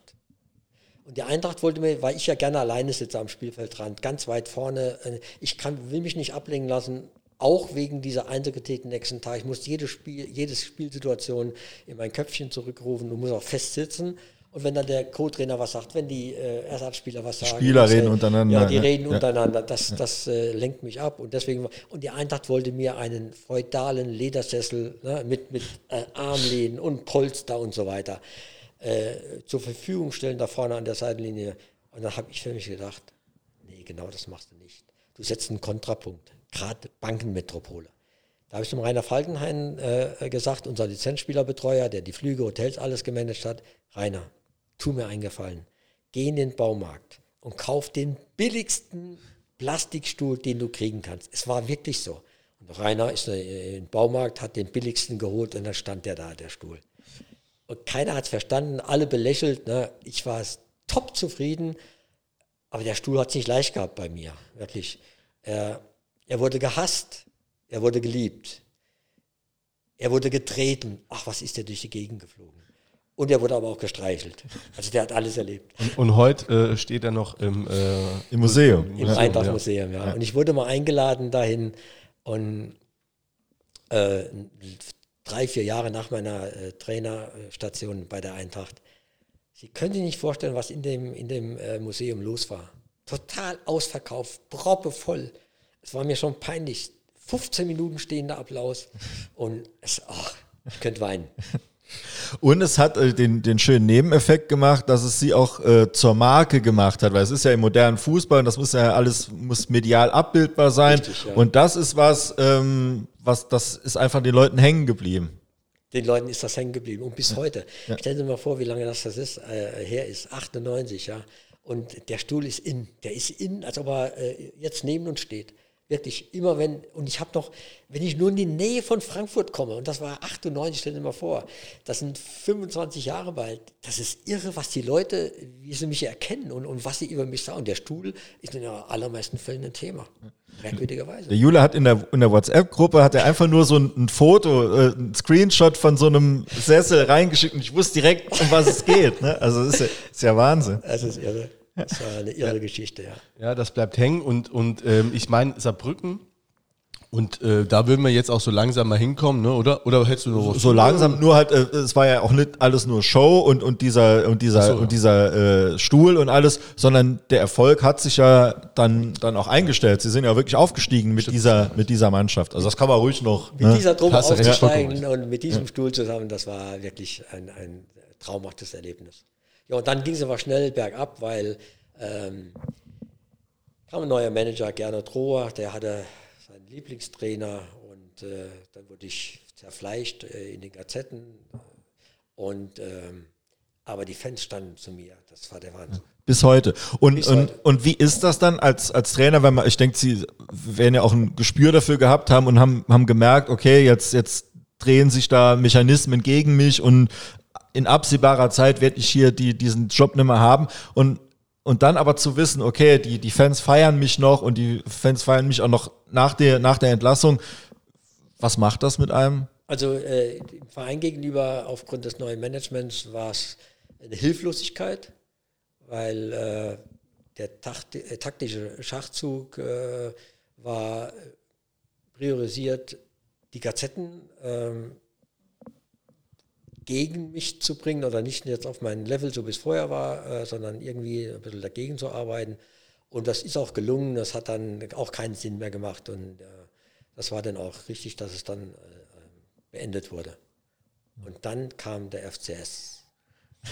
Ja, da kam noch, wir haben noch Hannover 96, aber die blenden wir jetzt mal aus, ja. die Niedersachsen. Ja, weil es ist wirklich kein, ich muss ehrlich sagen, äh, Hannover war kein schönes Erlebnis, kein schönes Trainererlebnis. Es ist auch wahnsinnig schwer, in Hannover zu arbeiten, wenn du da mal War da schon Kind? War der da schon? Ja, ja? okay. Also sagt, sagt jeder. Das haben jetzt schon, sagen, seitdem gab es da wahrscheinlich 40 Trainer und die sagen alle unisono dasselbe. Da muss was dran sein.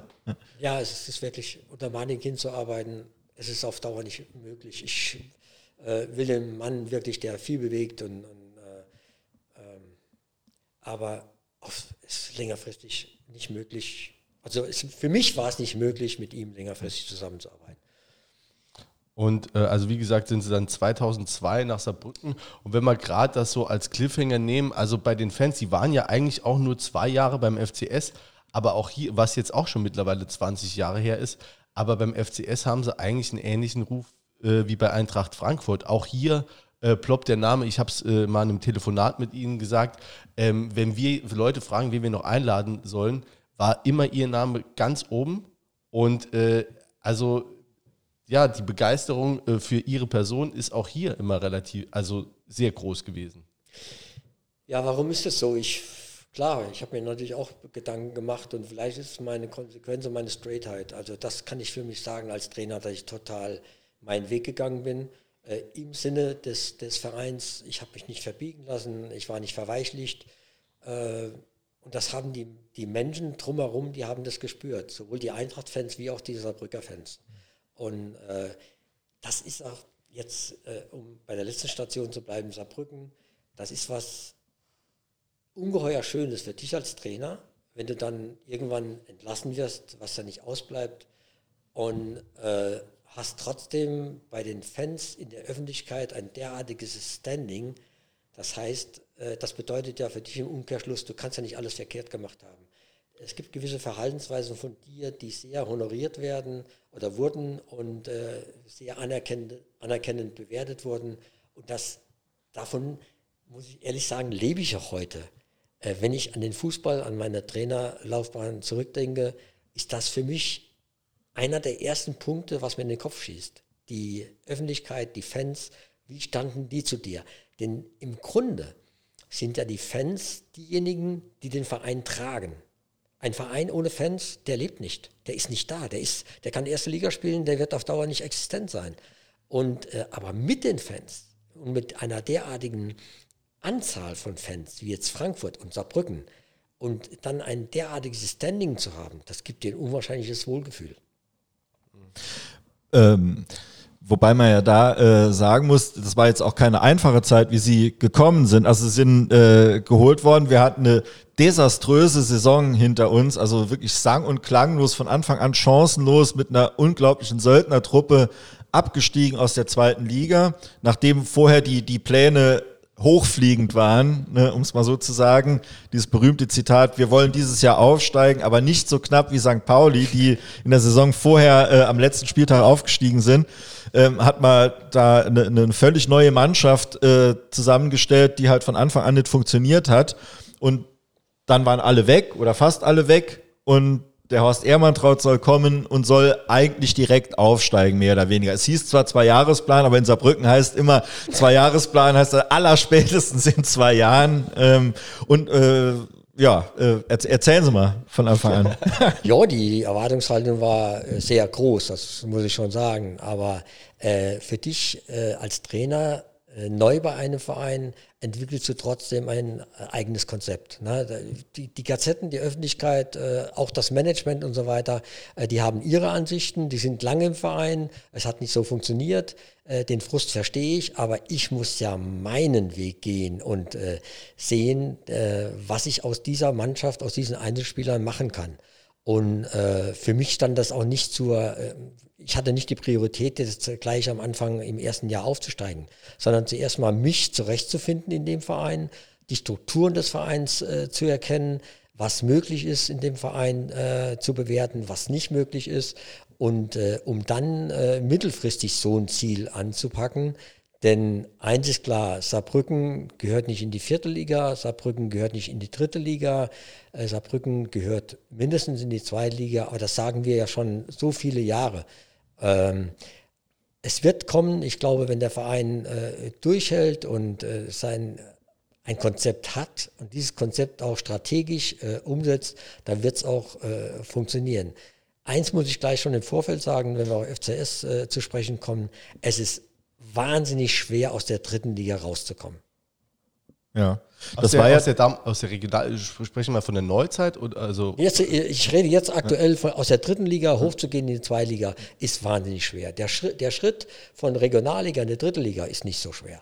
Aber der Schritt von dritter Liga in die zweite Liga, äh, ist wahnsinnig schwer. Ja gut, jetzt war es ja so, wir haben uns jetzt äh, auch im Laufe der letzten 20 Jahre immer wieder an der, äh, gerade am Aufstieg in die dritte, in die, in die neue oder relativ neue dritte Liga schwer getan, eben weil das, weil, weil der Flaschenhals da oben so dünn ist, ne, weil es auch nicht reicht oder nicht äh, immer gereicht hat als Meister, äh, dass man da direkt aufsteigt, sondern dass man auch, wir haben jetzt zweimal Relegationsspiele auch, sind daran auch gescheitert. Deswegen ist der Aufstieg auch schwierig.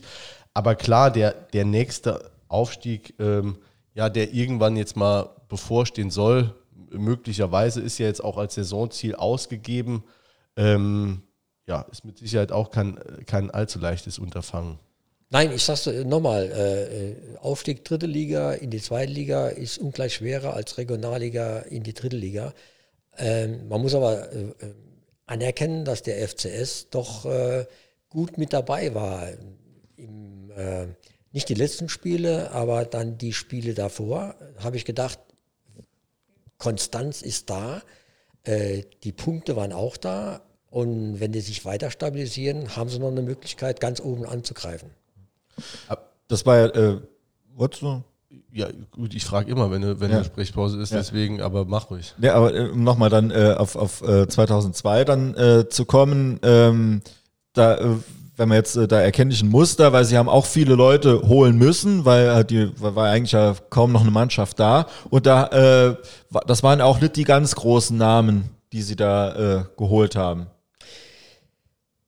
Dann bin ich auch der richtige äh, Kerl dafür, ne? weil äh, Millionen ausgeben oder viel Geld ausgeben für einen Spieler, der vielleicht ein gehobenes Alter hat, Liegst du da richtig in deiner persönlichen Bewertung? Will der noch, will der was beweisen? Ist er ein Führungsspieler? Hat er die Qualitäten? Ähm, das ist mir nicht so lieb. Äh, eher hole ich einen äh, jüngeren Spieler, der relativ preisgünstig ist und preisgünstig vom Menschen kann man nicht sagen, aber der nicht so viel äh, Geld kostet im, im, Gesamtpaket, ist mir das lieber. Ja. Und äh, es fing ja, fing ja auch mega an. Ich glaube, so die ersten Spiele wurden alle gewonnen in Serie. Ähm, da waren ne, die, die Träume schon wieder, schon wieder hoch hier. Dann, dann kam der Herbst und dann hat es halt eben ein paar Niederlagen gesetzt und dann war auch schon direkt irgendwie Unruhe da. Wie, wie, war, das, wie war das für Sie? Haben Sie das so erwartet? Äh, da kommt man relativ gut mit zurecht, weil dieser FCS, der ist ja 30 Kilometer von meinem Heimatort, äh, Heimatort entfernt und äh, ich gucke immer auf äh, den FCS, denn es ist der einzige Verein äh, in unserer Umgebung hier, außer weiterführend Kaiserslautern, der einzige Verein, der was bewegen kann. Also wirklich groß bewegen kann. Das kann der FC Homburg nicht, das kann damals auch Neunkirchen, als Beispiel jetzt Neunkirchen nicht, äh, die auch äh, Möglichkeiten gehabt hätten zu ihrer Zeit. Aber es kann nur der FC Saarbrücken. Und äh, da drückst du natürlich automatisch auch die Daumen und, und willst dem Verein äh, das Beste wünschen. Ja. Also, ne? Ich, ich wäre in der Saison weiter. Ja, aber, ja, ich auch, aber du, ja, ja mach, mach da tu es. Ähm, nichtsdestotrotz äh, wurde die Saison mit Anstand zu Ende gespielt. Man war dann nachher ich, Fünfter, Fünfter, Sechster ungefähr. Also dann mit, mit dem Aufstieg relativ schnell nichts mehr zu tun gehabt. Aber äh, dann war eben klar, zwei Jahresplan, nächstes Jahr muss es laufen. Ähm, es kamen auch noch mal neue Spieler, gute Spieler. Und äh, aber das war ja auch eine unglaubliche Saison. Ja, wo dann der Aufstieg folgte. Genau. Da waren sie ja nicht die komplette Zeit Trainer. Ja, es ist. Es fing wieder sehr gut an. Ja, und ähm, was soll ich dazu sagen, wenn ich dieses Jahr betrachte? Es war ein Auf und Ab. Und es war sehr bewegend für mich. Im Endeffekt haben wir es dann gepackt. Ja, das, also, äh, ich sage es mal so, sind, Sie sind im November 2003 dann äh, entlassen worden, ne, als es äh, sportlich... Nach einer Heimniederlage, ich glaube gegen Pfullendorf oder so, 1 zu 5, meine ich. ich 100% müsste ich gucken, oder... Ja. Was mal in, in der zweiten Liga? Nee, nee, nee, in, der, in der dritten in der, Liga. In der dritten Liga, ja, ja, ja, ja. So, und dann äh, wurden sie entlassen. Das war damals, fand ich, äh, auch äh, innerhalb der Fanszene auch sehr umstritten. Ne, es gibt natürlich immer die, die Trainer-Rausrufe, aber ich denke, größtenteils hatten sie die Fans hinter sich gehabt. Dann äh, kam mit Eugen Hach eine, eine Vereinslegende, selber hier lang mhm. gespielt. Ähm, am Anfang dann durchaus mit Erfolgen, aber es war dann doch relativ schnell klar, also so packen wir es auf jeden Fall nicht. Und äh, die, die Unruhe wuchs und dann äh, wurden sie ja wieder, wieder eingestellt. Also da würde ich schon gern so ein bisschen was Ja, aus, haben aus sie dann einen Anruf bekommen, hat der Ostermann Genau. angerufen, hat gesagt, im April 2004 dann, äh, jetzt komm nochmal. Oder? Nein, es war nicht der Hartmut Ostermann, äh, es war ein anderer verantwortungsvoller äh, Mitarbeiter. Und äh, sie hatten mich gefragt, ob ich mir es nochmal vorstellen könnte. Ich habe nicht, ich muss auch ehrlich sagen, ich habe auch nicht lange gezögert, denn äh, ich war schon davon überzeugt, ähm, den FCS hochzubringen, weil dieser Verein, ich weiß, das ist schon millionenfach geflossen, diese, diese, diese Floskel, aber dieser Verein gehört meines Erachtens wirklich in die zweite Liga. Nur man kann es nicht herbeireden, man muss es machen und umsetzen. Und es war äh, eine kurzfristige Entscheidung und äh, in der Nachbetrachtung natürlich dann auch richtig. Ich habe ja nicht ganz verstanden, warum ich damals entlassen wurde, aber ich glaube, was die Vereinsentscheider äh, dazu bewogen hat, war dieses, dieses hohe Ergebnis diese, äh, in, in dieser, in dieser äh, dritten Liga, ähm, diese, diese Niederlage. Genauso war es ja dann nach meiner Zweitliga-Beobachtung, äh, äh, ähm, Zweitliga-Saison am Anfang gegen Bochum zu Hause auch so extremes 4-0, ne? Ergebnis. Ja, Ja, auch so extrem. ähm, das hat die Vereinsoberen eben dazu bewogen, mich zu entlassen, damals in der dritten Liga. Und für mich war es keine Frage, äh, das nochmal zu übernehmen. es war ja noch ihre Mannschaft. Es Ne? war noch meine Mannschaft. Haben wir noch ja. Geld bekommen, haben sie gesagt, ja, kann, kann ich ja auch nochmal arbeiten. Das war ja dann so die Argumentation des Vereins in der Öffentlichkeit. Ne? Jo, es ist, äh, ich bin froh, dass es so gekommen ist. Ja. Du kannst ja nie planen im Fußball, aber es waren ja noch meine Spieler oder weitestgehend meine Spieler. Und äh, so wollte ich auch nicht aufhören, muss ich ehrlich sagen, sondern nochmal anpacken. Und das Geld war nicht entscheidend für mich. Nochmal anpacken und, und es doch zu beweisen, dass es geht, in die zweite Liga diesen Verein zu führen. Ja. Und dann war ja auch dann äh, direkt, äh, ich glaube, erstes Spiel äh, direkt war Heimspiel, glaube ich, äh, mit Sieg ne, gegen Mitkonkurrenten. Und äh, es wurde dann aber doch noch knapp. Ne? Das war ja dann dieses Spiel gegen Schweinfurt. Hatten wir hier schon Peter Eich, war, war schon bei uns zu Gast. Den hatten wir dann natürlich nach dem, nach dem Elfmeter ausgegeben. Ja, aber da war auch so eine Euphorie. Vor dem Schweinfurt-Spiel war da, hatten wir das Heimspiel nicht sogar das Auswärts äh, verloren in, auswärts in verloren Erfurt. und trotzdem haben alle Oh, äh, Erf- Erfurt, geschrien. ja, ne? Ja. Also waren alle, äh, also da war irgendwie so klar, es, wir machen es. Ne? Ah, jo, äh, für mich war es damals auch so, das habe ich aber nicht so richtig verstanden, so äh, von der Öffentlichkeit her so eine Art Selbstverständlichkeit. Wir packen das sowieso. Wobei Saarbrücken ja äh, in der Vergangenheit nicht dazu prädestiniert war, wenn sie eine Möglichkeit gehabt haben, es auch umzusetzen. Heute immer noch so. Und äh, jo, das war so eine Selbstverständlichkeit, da musstest du erstmal mit zurechtkommen. Und dann im entscheidenden Spiel 1-0 zurückgelegen äh, zur Halbzeit und dann äh, ganz schnell zwei Tore. Christian Stuff, ich glaube, der hat so viele Tore gar nicht gemacht für Saarbrücken. Und der ist von der Mittellinie äh, losgelaufen. Ne? Und die, der Christian war ja nicht der Torjäger, ne? sondern äh, äh, ich dachte, ja, aber er hat es äh, hervorragend hingekriegt. Und, Und Matthias Hagner, einer meiner Lieblingsspieler damals gewesen, auch eigentlich jemand, der, wo man gesagt hat, der hat es eigentlich hinter sich ne, und dann aber in Saarbrücken durchaus noch, noch starke Spiele gemacht hat. ja, ich bin auch froh, dass wir den äh, Matthias verpflichten konnten. Äh, Matthias ist ein, ein wacher Kopf, der Fußball äh, damals schon sehr hinterfragt hat, also im positiven Sinn jetzt, was System, Taktik und ähm, Stärken und Schwächen der, der eigenen Mannschaft betrifft. Also wirklich ein wacher Kerl. Mit Matthias habe ich gerne zu tun gehabt. Peter Eich, Marco Laping, Marcel Rosconi, Adiele Echendu, mittlerweile verstorben und hatte damals in dem Schweinfurt-Spiel den Elfmeter verschuldet, verursacht. Sören Holz, Yilmaz Oertelü, Thorsten Neerbauer, Faisal Elitrissi, Alessandro Caruso, Matthias Hagner und Gunther Thibaut. Das war die Startelf gegen äh, den ersten FC Schweinfurt äh, damals. Und ähm, ja, also krasse Namen auch drin. Ne? Mega Mannschaft. Also äh, kriege ich, krieg ich Gänsehaut, wenn ich dran denke. Das war wirklich, das war, war eine super Zeit. Und dann die Saison danach, also das war ja ähm, ne, die, die vorletzte Zweitligasaison, wie wir jetzt wissen, äh, auf, auf unbestimmte Zeit. Aber das war, fand ich, das ist, gehört zu meinen Highlight-Saisons, wo ich sage, habe ich mit dem ersten FC Saarbrücken verbracht. Ja, das war schon, äh, von den Spielern her waren ja viele relativ neu gekaufte Spieler. Ne? Und das muss ja auch zuerst mal funktionieren. Und äh, was man natürlich unwahrscheinlich. Und, und die Spieler sind so, so unterschiedlich, äh, so unterschiedlich anzufassen. Ne? Ja, also in der Sprache, in der Form. Äh, Edge zum Beispiel, der leider verstorben ist, ja. So ein lieber Mensch. Ähm, so wenig äh, zu motivieren.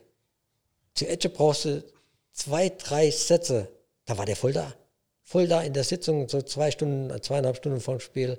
Äh, andere, bei denen war es ein bisschen anders. Mit denen musstest du auch nach dem Spiel anders umgehen. Ne? Im Pfizer gehe ich mal von aus, die muss man erstmal zehnmal äh, an die äh, Wange hauen. Da war. Idrissi, ein derart begnadetes Talent. Aber im Nachhinein muss ich sagen, ist er an sich selbst gescheitert, weil er seltenst sein Talent ausgespielt hat. Und du konntest an dem rumreden und, und machen und, und tun, was du willst. Er hat sein eigenes Ding gemacht. Er hat äh, Prioritäten auf andere Dinge gelegt, auch statt auf den Fußball. Äh, Faisal ist ein Top-Erstligaspieler, wenn ich rein sein, seine Fähigkeiten sehe als Fußballer. Aber für mich, wenn er sich mal nüchtern betrachtet, im, im späteren Alter, ist er gescheitert. Ja. Leider, leider, ja. wirklich. Ja. Und das hasse, und ich muss auch sagen, das hasse ich, wenn Spieler ihre Möglichkeiten nicht ausspielen. Das hasse ich. Ja, verstehe ich. Also der, ja. der war auf jeden Fall wirklich auch begnadet. Und, ja. Ähm, mir ist noch eine Frage noch eingefallen, also wir können auch gleich wieder zu Schweinfurt, mir ist noch eingefallen, nee, nee. Äh, bevor ich die jetzt vergesse, weil äh, ich meine, Sie haben gesagt, als dann der Anruf komm, äh, kam, mach's nochmal, da war für Sie, haben Sie wenig dran gezweifelt, äh, aber dann müssen Sie ja uneitel sein. Ne? Also Sie werden im November entlassen und im April übernehmen Sie es nochmal. Also, ne? oder sind Sie uneitel? Ja, Absolut. Sonst hätte ich das dann nicht gemacht.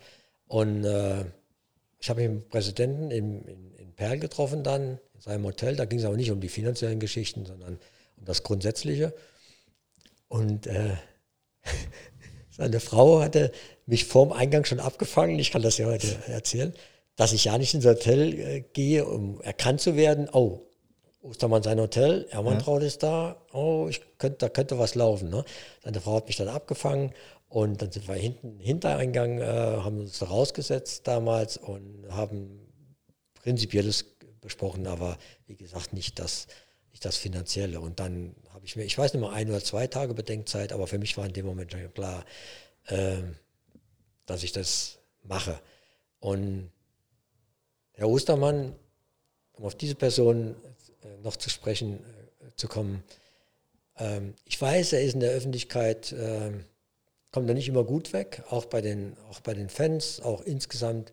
Er macht mit Sicherheit auch Fehler, aber ich schätze diesen Menschen sehr, weil ich mit totaler Überzeugung 100% sagen kann,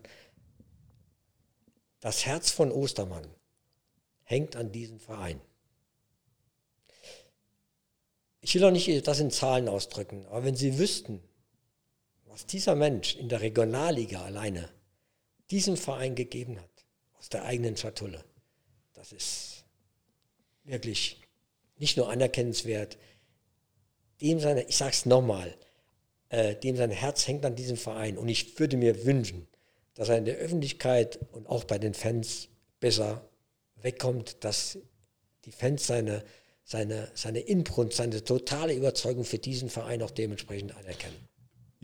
Also ich glaube, ich glaube, da, da gibt es auch oft ein Kommunikationsproblem. Ich weiß nicht genau, ob der so schlecht gelitten ist als Person in der Fanszene. Der, also ich glaube schon, dass die meisten äh, äh, auch Kritiker äh, dankbar sind, äh, was sein Engagement da angeht. Und es wird ja öfter mal kolportiert, er hätte in den letzten 25 Jahren äh, schon 100 Millionen Euro da ähm, versenkt in dem Verein. Ähm, ich glaube, was, also A, kommuniziert er nicht, also nahezu nicht. Ne? Also der weder seine, zu seiner eigenen Motivation noch übt er das Präsidentenamt ja aus. Das muss man ja leider so sagen. Er ist Präsident jetzt schon seit Jahren wieder. Und also ganz selten bei der Stadioneröffnung ist es mal so, wo er mal wirklich ein paar Worte sagt, aber so eine grundsätzliche Erklärung auch zur eigenen Motivation, zum Verhältnis zu dem Verein und zur Stadt, ähm, das muss man ab und zu auch mal bringen. Ne? Man muss nicht immer mit äh, drei Atü auf dem Kessel, wie der Präsident von Eintracht Frankfurt, äh, in, die, äh, in die Kamera da reinjubeln, aber eine gewisse, ähm, das braucht man ja, also auch zur Identifikation mit dem, mit dem Typ dann an sich, dass man, dass der einfach mal was sagt. Und das macht er halt nicht. Und dann, äh, der setzt Leute ein. Ne? Und das ist halt, und da kann man jetzt wieder, Sie haben eben gesagt, ne, wenn der FCS ein Konzept hat, ne, dann kann das auch was werden. Und da stellen wir schon uns mal öfter die Frage, hat der überhaupt ein Konzept? Äh, also hat der Verein ein Konzept, das und auf unterschiedlichen Ebenen auch ein Konzept. Und ähm, da, fragen wir uns auch öfter, ob, ob dies der Fall ist und kritisieren das auch hin und wieder mal. Aber ich glaube nicht, dass, dass jetzt die Öffentlichkeit so ein großes Problem hat mit Ostermann selbst. Also mehr ist es das System oder die Personalentscheidungen, die dann getroffen werden, die, der ewige Fokus auf die, auf die Sportlichkeit, vielleicht wenn man das jetzt mal auf die, die kommende Saison runterbricht. Jetzt wurde von wem auch immer, man weiß es nicht so genau, mal jetzt das Saisonziel ausgegeben, Aufstieg in die zweite Liga. Ne? da kriegen jetzt schon, also alle, die ich kenne, die den FC, dem FC gewogen sind und äh, den Verein schon länger als 10, 20 Jahre begleiten, äh, kriegen alle schon schlechte Laune, weil sie denken, jedes Mal, wenn wir sowas ausgegeben haben, konnte man davon ausgehen, dass eine Chaos-Saison folgt und dass wir am besten Fall abgestiegen sind. Und zwischendrin dreimal den Trainer wechselt. Zwischendrin dreimal den Trainer gewechselt haben. Und wir haben jetzt, also Sie haben es ja auch mitbekommen, wir haben jetzt sechs Jahre in Völklingen in der Regionalliga gegurkt da will keiner mehr hin. Also wir spielen doch jetzt lieber gegen Dresden, Mannheim und wen auch immer in der dritten Liga und das auch noch drei Jahre. Und da würde es doch die Leute eher mal freuen, wenn man sagt, komm, wir, wir wollen sportlich mithalten. Es muss vielleicht nicht der Aufstieg sein, wir wollen sportlich mithalten, aber lasst uns doch mal auf anderen Ebenen auch mal in der dritten Liga ankommen und mit den Strukturen nachziehen. Und das ist, glaube ich, dann so eine Kritik, die trifft dann den Ostermann als Präsident. Das Amt möchte er ja auch begleiten noch. Wenn der Fan so denkt, dass die dritte Liga äh, ein, ein realistische, eine realistische Aufgabe ist, und das stimmt auch, was Sie sagen, es sind sehr, sehr viele etablierte, damals Ersten, Zweitligisten in der dritten Liga gelandet. Und die dritte Liga ist hochspannend, wirklich. Und ich habe es ja anfangs schon gesagt, aus der dritten Liga hochzugehen in die zweite Liga ist immens schwer. Und äh, dass der Verein das jetzt rausgegeben hat, äh, ich finde es nicht verkehrt. Ich weiß, die machen das öfters. Aber vielleicht ist es jetzt durch den Trainer, durch die Mannschaft äh, so gefestigt, äh, dass der Verein zur Überzeugung gekommen ist, es ist an der Zeit, dass wir dieses Ziel äh, primär rausgeben. Zur Person Hartmut Ostermann. Ich, Sie haben im Grunde, vom Grundsatz her haben Sie recht. Er müsste hier und da mehr kommunizieren, mehr an die Öffentlichkeit gehen, mehr erklären, aber Hartmut Ostermann ist Hartmut Ostermann. Er engagiert lieber Leute, die für ihn vorkämpfen. Er ist nicht der äh, medienträchtige äh, Mensch, der sich da vorne hinstellt und äh, die Massen begeistert, sondern er macht das, was er kann und äh, arbeitet lieber im Hintergrund und äh, gibt sein Finanzielles dazu. Das ist Hartmut Ostermann. Und das wäre mir sehr lieb, wenn das die Öffentlichkeit auch respektiert. Äh, dass er eben nicht der Vorbrecher ist, der im Rampenlicht steht und äh, die Massen begeistert. Ne, durch, seine, durch seine äh, Ansprache und durch seine Art. Wenn ich, das Gegenbeispiel haben Sie auch gesagt, der Eintracht-Präsident, wenn der sich da hinstellt jetzt in Sevilla und, und äh, in der Öffentlichkeit verkündet, ich will aus diesem Pokal saufen äh, oder das Spiel ist besser als Sex, so ungefähr muss er gesagt haben. Ähm, Konnte er sich nicht mehr daran erinnern, aber. Da. Das ist aber der Kontrast. Also dann ist mir Ostermann tausendmal lieber. Ja. Und Ostermann sowieso. Ich schätze, ich sage es nochmal, ich schätze diesen Menschen sehr. Er arbeitet im Hintergrund äh, und engagiert seine Leute, die das für ihn machen sollen. In der Vergangenheit vielleicht nicht immer so, so sehr glücklich. Ich glaube, da ist er sich treu geblieben. Ähm, aber, ähm, aber das ist was, was Sie sagen, das haben wir von, von ganz vielen Menschen schon gehört, die ihn auch persönlich kennen oder auch in Arbeitszusammenhängen äh, kennen. Ähm, er äh, muss im, im, im, persönlichen Umgang unglaublich äh, sympathisch sein und äh, zugewandt und äh, überhaupt nicht abgehoben oder so. Und schon äh, Loyalität ist ihm sehr wichtig und, und solche Sachen. Das klingt, klingt alles sehr gut. Ist halt immer die Frage, äh, ja, äh, er ist halt eben nicht nur der Gönner oder der, der Finanzier, sondern auch, äh, er hat auch ein Vereinsamt, mhm. was dementsprechend gefüllt wird. Ich glaube, da ist so die Diskrepanz zwischen dem Menschen und zwischen dem Präsidenten. Ja, und hier hat mal jemand gesessen und dem muss ich, äh, äh der war aus der Ultraszene und dem muss ich da auch wirklich recht geben. Er hat gesagt, der Hartmut Ostermann hat auch ein Herz für Loser. Und die hat er blöderweise immer beim FCS installiert. Also wir könnten da auch, das wird jetzt den Rahmen, weil heute soll es ja auch um, und geht es ja auch um sie, äh, etwas sprengen, aber äh, wenn man da eine Liste von, von äh, äh Kapazitäten hier äh, vorlesen würde, die dem Verein nicht gut getan haben, die auch vom Ostermann installiert wurden, dann ist klar, dass das auch äh, zur Kritik führt. Und wie gesagt, die ihn damals auch reingewurschtelt haben, ne? das wissen Sie ja besser ja. Als, als jeder andere. Ja, so. Und die Menschen hat er ja auch installiert, da, da haben ja. Sie ja auch recht. Aber er ist lieber, er ist ein Mensch, der, der tausendmal lieber im Hintergrund arbeitet. Ja. Aber deswegen meinen wir, also die Person, ich glaube auch nicht, wie gesagt, ich glaube auch, das ist ein Kommunikationsproblem. Also ich glaube nicht, dass die, dass da so ein Hass auf den Ostermann ist, aber man sagt, mir wäre, mir wäre auch lieber, er würde hier und da mal in die Öffentlichkeit gehen. Er muss ja keine äh, ganz großen Reden halten über eine halbe Stunde, dreiviertel Stunde, sondern äh, so die Nä so eine Art Nähe aufbauen oder Verständnis aufbauen durch ein paar Sätze und so. Aber ja, vielleicht auch mal erklären. Ist immer, man kann viele Leute mitnehmen, wenn man ihnen sagt, was man macht, auch ja. wenn das was Blödes ist. So ein Unterschied, wenn man beim Zahnarzt sitzt, auf einmal bohrt der und wenn der sagt, so, das da ist der Bohrer und jetzt gleich, ne, äh, so, das ist einfach ein Unterschied. Ja, noch schöner, als wenn er eine Spritze vorher kriegt. Aber äh, es wird ja, vielleicht äh, gibt es ja auch einen Fan-Podcast, wo er mal reinkommen könnte oder so. Wirklich, ne? ja. Aber wir haben ihn noch nicht eingeladen, wir haben ihn noch nicht getraut, mal nachzufragen. aber machen wir jetzt mal. Ne? Ja, wenn er ja so nett ist. Ähm, Nochmal zurück zum, zum ja. Sportlichen, dann äh, sind sie ja fast mit der, mit der Aufstiegsmannschaft auch in die zweite Liga gegangen. Das finde ich auch immer schon toll, hat mich auch damals gefreut, weil ich auch die Mannschaft auch sehr gemocht mhm. habe. Ich glaube, Henrich Benschik kam noch dazu, fällt mir jetzt so spontan ja. ein. Aber eigentlich haben sie auf die Leute gebaut, die es auch geschafft haben. Ja, das habe ich und das war auch meine totale äh, volle Überzeugung. Und, äh, aber leider lief es äh, überhaupt gar nicht. Wir hatten im ersten Spiel in Paderborn deutlich verloren und das zweite Spiel zu Hause gegen Buch. Ja, das ist schon die zweite Saison. Die erste Saison. Ähm, mein, also ja. Ich meine die Entlassung, oder? Ja, aber äh, Sie haben ja eine Saison durchgemacht. Ja. So, also eine Saison äh, Klassenerhalt geschafft.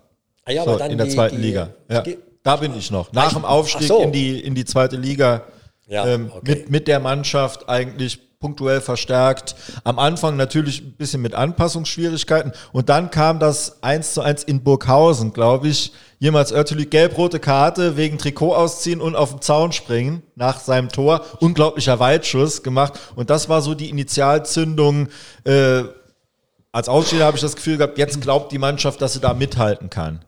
Wobei das Stadion in Wackerburghausen das gar nicht hergibt. Ne? So ja. was Weitläufiges, eine Laufbahn dazwischen die Zuschauer stehen. Deshalb ist das wahrscheinlich so aufgefallen, dass er da noch rausgelaufen stehen, ist. gefühlt ein Kilometer entfernt. Ne? Also Burghausen ist keine ist schwer Atmosphäre reinzukriegen. Aber äh, vielleicht war das die Initialzündung. Ist möglich. Ja.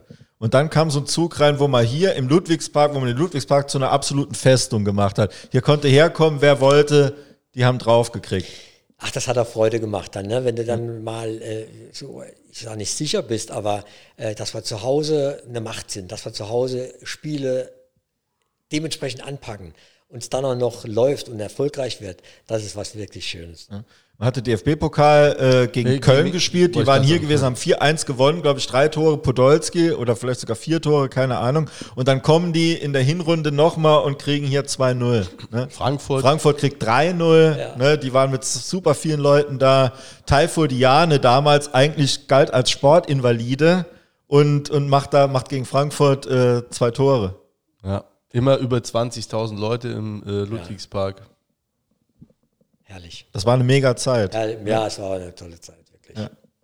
Dann äh, bis dann sogar bis zur Winterpause, bis nach der Winterpause dann im, im oberen Tabellenbereich gestanden. Dann gab es eine, eine kleine Negativserie und dann 1-1 gegen Eintracht Trier die Klasse gehalten und Trier abgestiegen. Also sozusagen äh, Doppelerfolg.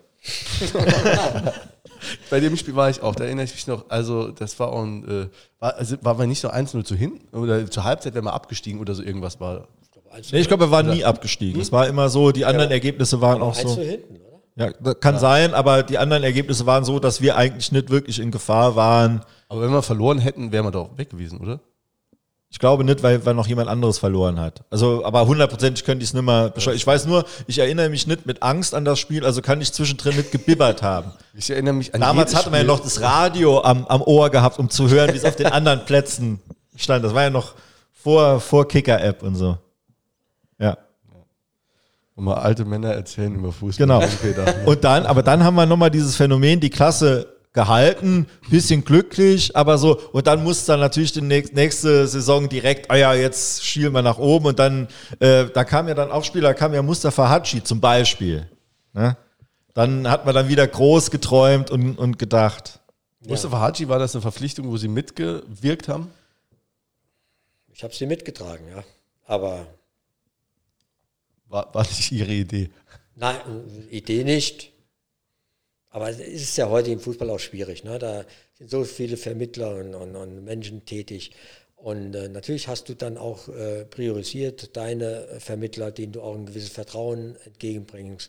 Da gibt es aber auch dann äh, Spieler von den Vermittlern, die eben nicht so die Qualität haben und nicht das umsetzen können, was du erwartest oder was du meinst, was sie leisten können. Und äh, ja. Mustafa Haji auch ein genialer Spieler. Also wenn es 18, 20 Grad war, leichter Sonnenschein und der Platz war, war der, war der ja. wirklich ja von den Voraussetzungen ja. auch unfassbar. Ne? Hat er auch super lang noch Fürsprecher, obwohl wir zweimal in Folge abgestiegen sind. Also da frage ich mich immer, wo kommt das her? Ne?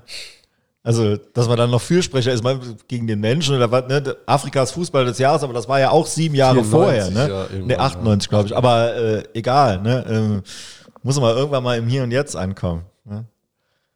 Ja. Wie, äh, wie die Entlassung dann 2005. Dann nach einem Sieg übrigens, nach einem Sieg im DFB-Pokal gegen damals äh, den Viertligisten äh, SV Ingolstadt, äh, wo damals aber auch schon ordentlich Geld reingebuttert wurde und klar war, die wollen mit aller, mit aller Macht hoch. Hat man im Elfmeterschießen gewonnen und danach Entlassung. Ist auch kurios. Jo, es, äh, insgesamt lief es halt nicht so und äh, der Verein hatte dann, es gab ja auch so ein paar Strömungen und das, da will ich aber jetzt nicht näher drauf, drauf eingehen.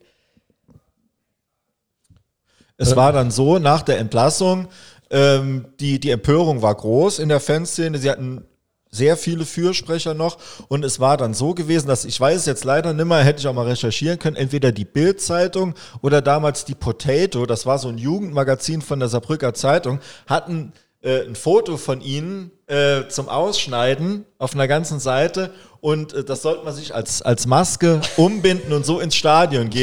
und jetzt gemacht. wirklich, es waren super viele Menschen mit dieser Maske. Ähm, man hat dann äh, das Spiel, hat mal damals Interimstrainer Fritz Fuchs, ähm, ja. hat mal verloren, 3-0 verloren. Ähm, zur Halbzeit gab es dann Ehrmantraut-Rufe von den Zuschauern, also wirklich viele. Und dann hat Fritz Fuchs den Fans im F-Block, wo ich gestanden habe, den Scheibenwischer gezeigt. Dafür. Ne? Unvergessen. Ja. ähm, wo, jetzt sind wir bei der Ent, äh, gut, jetzt sind wir bei der Entlassung. War er schon entlassen? Ja, ja. war er schon entlassen. Äh, haben Sie dann damit gehadert oder haben Sie gesagt, okay, dann, dann soll es jetzt so sein? Ähm, ich habe es respektiert. Akzeptiert habe ich es nicht so unbedingt, beziehungsweise der Anfangszeit nicht danach, aber äh, respektiert, ähm, weil ich den Hartmut Ostermann auch so schätze. Ne? Und er wird ja schon, seine Beweggründe kenne ich nicht, aber er wird seine Gründe schon gehabt haben. Aber ich war nach wie vor überzeugt, äh, hier weiterhin äh, positive Arbeit abzuliefern. Ne? Das war schon schmerzlich für mich, aber ich musste mindestens respektieren. Das war dann ähm, bislang zumindest Ihre letzte Trainerstation. Jo, ich wollte man, äh, danach wollte ich mal äh, Urlaub machen, nicht, aber mal weg vom Fußball kommen eine gewisse Zeit. und äh, habe mir das als, als äh, oberstes Gebot äh, auferlegt, muss ich wirklich sagen. Mal abschalten vom Fußball. Also nicht nur jetzt zwei, drei Wochen oder vier Wochen, sondern ein paar Monate. Und ich muss Ihnen echt sagen, dass, da habe ich erstmal gemerkt, wieder was Leben heißt. Ähm, weil der Trainerjob war ungeheuer schwer. Ich wollte ihn zu 100 Prozent machen. Und 100 Prozent heißt für mich 100 Prozent. Äh, das heißt für mich, ähm, neben Schlafen gibt es nur noch Fußball. Und ich musste Fußball arbeiten. Also mental wie auch im, im, im Körper. Ich wollte nichts auslassen, nichts vergessen, nichts fehlleiten. Äh, ich bin kein Pep Guardiola, ich bin kein Jürgen Klopp. Die können das, die haben das drin. Die, Im Grunde, die beiden, die ich ungeheuer schätze, äh, die müssen gar nichts machen.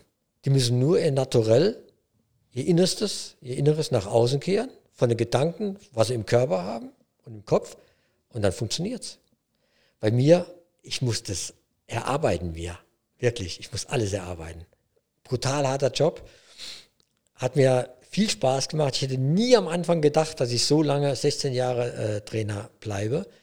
Aber ähm, durch die verschiedenen Stationen, das Kennenlernen äh, verschiedener Menschen, wesentlich intensiver kennenlernen als Trainer wie als Spieler. Als Spieler lernst du die Menschen nicht so intensiv kennen, aber als Trainer. Pro und Contra. Ich habe ja auch äh, negative Beispiele. Mein damaliger Co-Trainer Stani Levi, ja, der, wie sich im Nachhinein herausgestellt hat, nicht unbedingt für mich war, sondern, kann ich heute sagen, gegen mich war, als Co-Trainer, das muss man sich vorstellen. Sitzt bei mir in der Kabine, jeden Tag, vor dem Training, nach dem Training, immer. Ähm, ist schon schwer zu verkraften, aber irgendwann machst du auch da einen Haken dran. Und äh, ja, dann wollte ich äh, ein paar Monate Auszeit nehmen.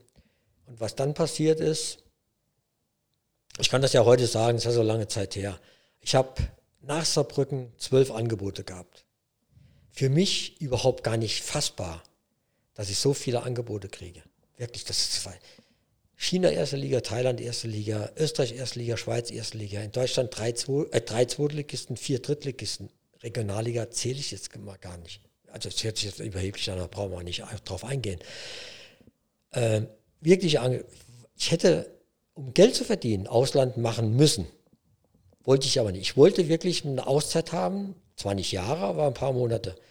Und äh, habe dann für mich mal wieder gelernt, normal zu leben. Ich muss es so extrem sagen, weil Trainerjob ist für mich rund um die Uhr. Mhm. Und äh, dann habe ich mich auch mal hinterfragt, was ist ins Leben? Jetzt warst du insgesamt 30 Jahre im bezahlten Fußball, äh, nie der Großverdiener, aber solide im, im äh, kaufmännischen Bereich.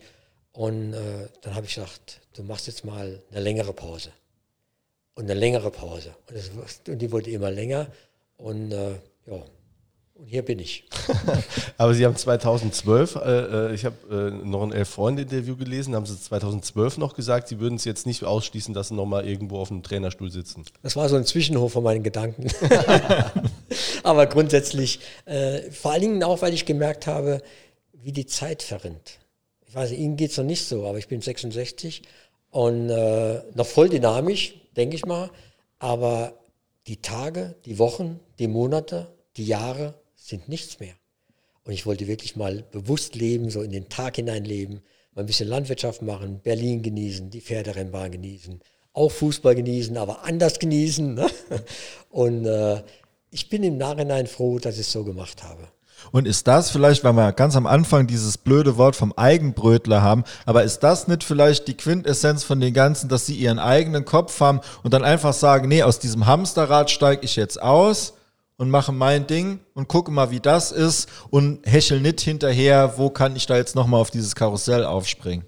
Und es ist gut geworden von der Entscheidung. Ich bin total zufrieden und, und gehe da äh, absolut d'accord mit. Das ist eine schöne Entscheidung gewesen. Ja, so, die Jahre haben wir Ihnen jetzt gegönnt. Ne? Aber jetzt mit 66 Jahren, da geht das Leben los. Ne?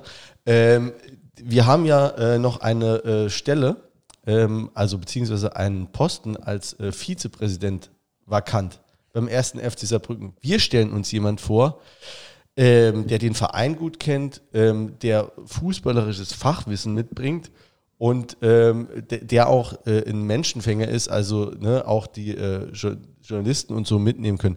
Vielleicht die Kommunikation übernehmen kann, die der Präsident nicht so übernimmt. Ja, eben, eben Vizepräsident, haben Sie da, äh, einen Vorschlag für uns oder haben Sie vielleicht, ja? Es gibt mit Sicherheit äh, jemand auf diesem Erdball, der dafür prädestiniert ist. Ha? Ähm okay, gehen wir mal ähm, futuristisch davon aus. Ähm, will ich das? Ähm, ich kenne mich. Ich kenne mich sehr gut. Ich kenne mich innen auswendig. Und dann kenne ich mich so gut, dass ich wieder voll drin bin. Ähm, dann könnte ich auch Trainer machen. Weil ich, ich kann dann nicht halb äh, Vizepräsident, ich weiß, das ist ein, ein Amt mit einer gewissen Distanz zur Mannschaft, äh, ähm, aber trotzdem, ich, Horst Ermantraut, äh, bin, glaube ich, nicht der richtige Vizepräsident, weil ich zu sehr die Nähe suche, weil ich zu sehr dann mich wieder reinknie, reinhänge, verbessern will und in meinem Alter, okay. Also ähnlich wie der Dieter Ferner, der es ja deshalb unter anderem auch nicht mehr machen will, weil Ja. der auch gesagt hat, das war jetzt Ja. mal genug. Müsste man halt nochmal über, über das Profil dann überhaupt nachdenken, wie man das dann ausgestalten kann. Aber es klingt für mich nicht wie ein äh, klares Nein. Okay.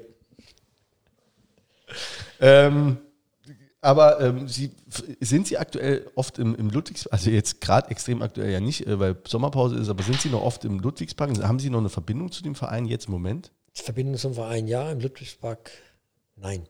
Äh, bei allen Vereinen war das so. Bei, sogar bei Hertha war ich nur ein oder zweimal, danach äh, Blau-Weiß gar nicht, Meppen einmal, äh, Saarbrücken auch nur ein oder zweimal, wenn überhaupt. Ich, das ist nicht mein Ding. Wirklich, ich, ich, ich weiß, das ist- hört sich komisch an, wenn ich das sage, aber äh, wo ich mal war, da ähm, gehe ich nicht so sehr gerne auf die Tribüne. Okay. Also wenn dann nur direkt auf den Trainer. Ja, Trainer auf Sie den Stuhl, Erkannt, jawohl. Gut, es könnte ja dann auch wirklich auch schnell mal heißen, ey, da sitzt der Nachfolger Wir schon auf der könnten ja Tribüne. für den ne? Vizepräsidenten, ne, wenn wir das jetzt machen, dann könnten wir ja vielleicht einen Plastikstuhl in die Nähe von der Trainerbank rücken oder so. Da müssen Sie sich auch mit der Eintracht einigen dann. Vielleicht gibt es ja noch einen.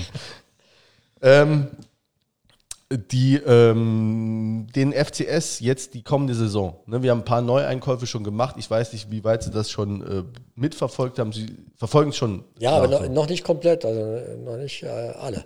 Also wir haben jetzt äh, äh, mit Bjarne Tölke und äh, mit dem Uafero äh, verläng- die Verträge jeweils verlängert. Mike Franz ist jetzt gekommen, der äh, Biada, ich glaube so betont man es, ne, Biada aus äh, Sandhausen und äh, der Rabihic aus Ferl. Und ich weiß jetzt nicht, wie heißt der nochmal, der Sahne Rab aus, äh, den ich eben schon den Namen nicht äh, drauf hatte, äh, aus äh, italienischer Name äh, aus Risotto. Der, äh, der ist, äh, weiß ich, ist, steht der noch zur Diskussion? Steht zur Diskussion, aber äh, gibt keine Wasserstandsmeldung. Ja, also jetzt, sag ich mal, äh, auf jeden Fall mal wieder einer dabei, der, der Standards auch schießen kann. Äh, was trauen Sie dem FC zu jetzt für die kommende Saison? Also wenn ich die letzte Saison sehe und äh, außer jetzt äh, dem Finale, ich traue dem FCS, das sage ich auch mit voller Überzeugung, sehr viel zu.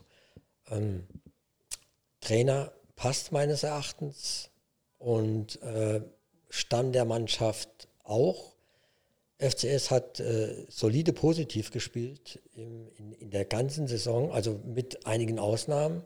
Aber ich glaube, die Mannschaft und der Verein ist im Aufwind und noch aufstrebend. Ich will jetzt nicht direkt reden von Aufstieg, weil es, ich sage es zum dritten Mal, weil es super, super schwer ist, aus dieser Liga rauszukommen. Aber äh, oben mit dabei zu sein, äh, das sollte das primäre Ziel sein von Anfang an und das traue ich dem FCS auch zu. Und äh, wenn du oben mit dabei bist, in der oberen Drittel, dann kann alles im positiven Sinn auch passieren. Und ich drücke dem FCS sehr die Daumen. Ja, als Trainer haben sie gerade, ja schon, ist ja gerade mitgeschwungen, ähm, sind sie als richtigen Mann an der Position. Ja, er war bei uns beim, bei einer Fortbildung ähm, Fußballlehrer. Du musst ja alle drei Jahre 20 Stunden nachweisen, äh, dass du deinen Fußballlehrer verlängert Ah, den behalten sie schon noch. Ne? den, den, komischerweise, ne, den, da, da Ja. bin ich immer drauf und dran und, Ja. und mache das, die 20 Stunden, ne, dass er ja verlängert wird. Und da war der jetzige Trainer äh, auch bei einer Fortbildung dabei, hat ein sehr gutes Referat gehalten, hat mich auch überzeugt. Ich glaube auch, dass er mit den Spielern gut umgehen kann, auch zeitgemäß umgehen kann. Und äh, das äh, bewegt mich auch dazu zu sagen, die Saison wird positiv. Das wünschen wir uns mit Sicherheit alle.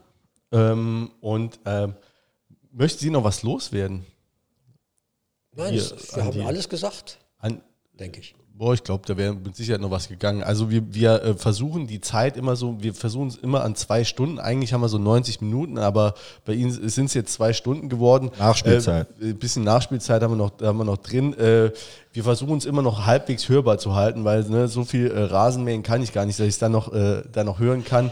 Äh, hier wird auch nichts geschnitten, das geht einfach so raus. Äh, die, Okay. wir sagen auch aus Authentizitätsgründen schneiden wir nichts. Es ist äh, letztlich bei uns ist es nur Faulheit, äh, die Angst vor Arbeit. Deswegen ähm, laden wir das einfach so hoch. Äh, klappt auch meistens. Ich Ähm, dachte, es dauert 20 Minuten. Ne? Ja, haben Sie gedacht? Im Ja, Ernst? ja, ja, wirklich. Okay. Mein Bruder wartet schon mit dem Hausstreichen. Wir sind momentan im Hausstreichen, also sein Haus. Und das äh, macht er selbst. Und da hat er mich gefragt, ob ich helfen kann. Aber ich kann ja, ich kann Deswegen ja, haben Sie zugesagt. dass ich wegkomme von da. Nein, aber ich, bin- ich wäre ja gern praktischer. Ne? Also ich wäre ja gern, äh, auch was Reparaturen von, von den Maschinen betrifft. Ich würde ja mehr, lieber gerne mehr können, so an Reparaturen. Ne? Aber ich kann so wenig. Ja? Aber Hausstreichen geht gerade noch so. Ja, da geht es Ihnen wie uns. Wir können auch alle wenig machen, auch verdienen, nur mit heißer Luft mein Geld. So ist es nun mal. Ich habe mich damit abgefunden. Herr Ehrmantraut, vielen Dank, äh, dass Sie sich hier ähm, die Zeit genommen haben für uns. Äh, das wissen wir wirklich zu schätzen. Das ist für uns auch alles andere als eine Selbstverständlichkeit. Ähm, wir hoffen, äh, dass es auch nochmal dazu kommt. Äh, an der Einladung von uns wird es mit Sicherheit nicht scheitern. Ähm, wir wünschen Ihnen, und äh, da kann ich auch mal für die äh, gesamte FCS-Fanszene sprechen, äh, auch weiterhin viel Gesundheit und alles Gute. Und ähm, kommen Sie doch einfach mal vorbei in den Ludwigspark, auch wenn es nicht äh, die Trainerbank mehr wird. Und wie gesagt, dieses Amt ist noch offen und äh, ich glaube, Sie könnten es.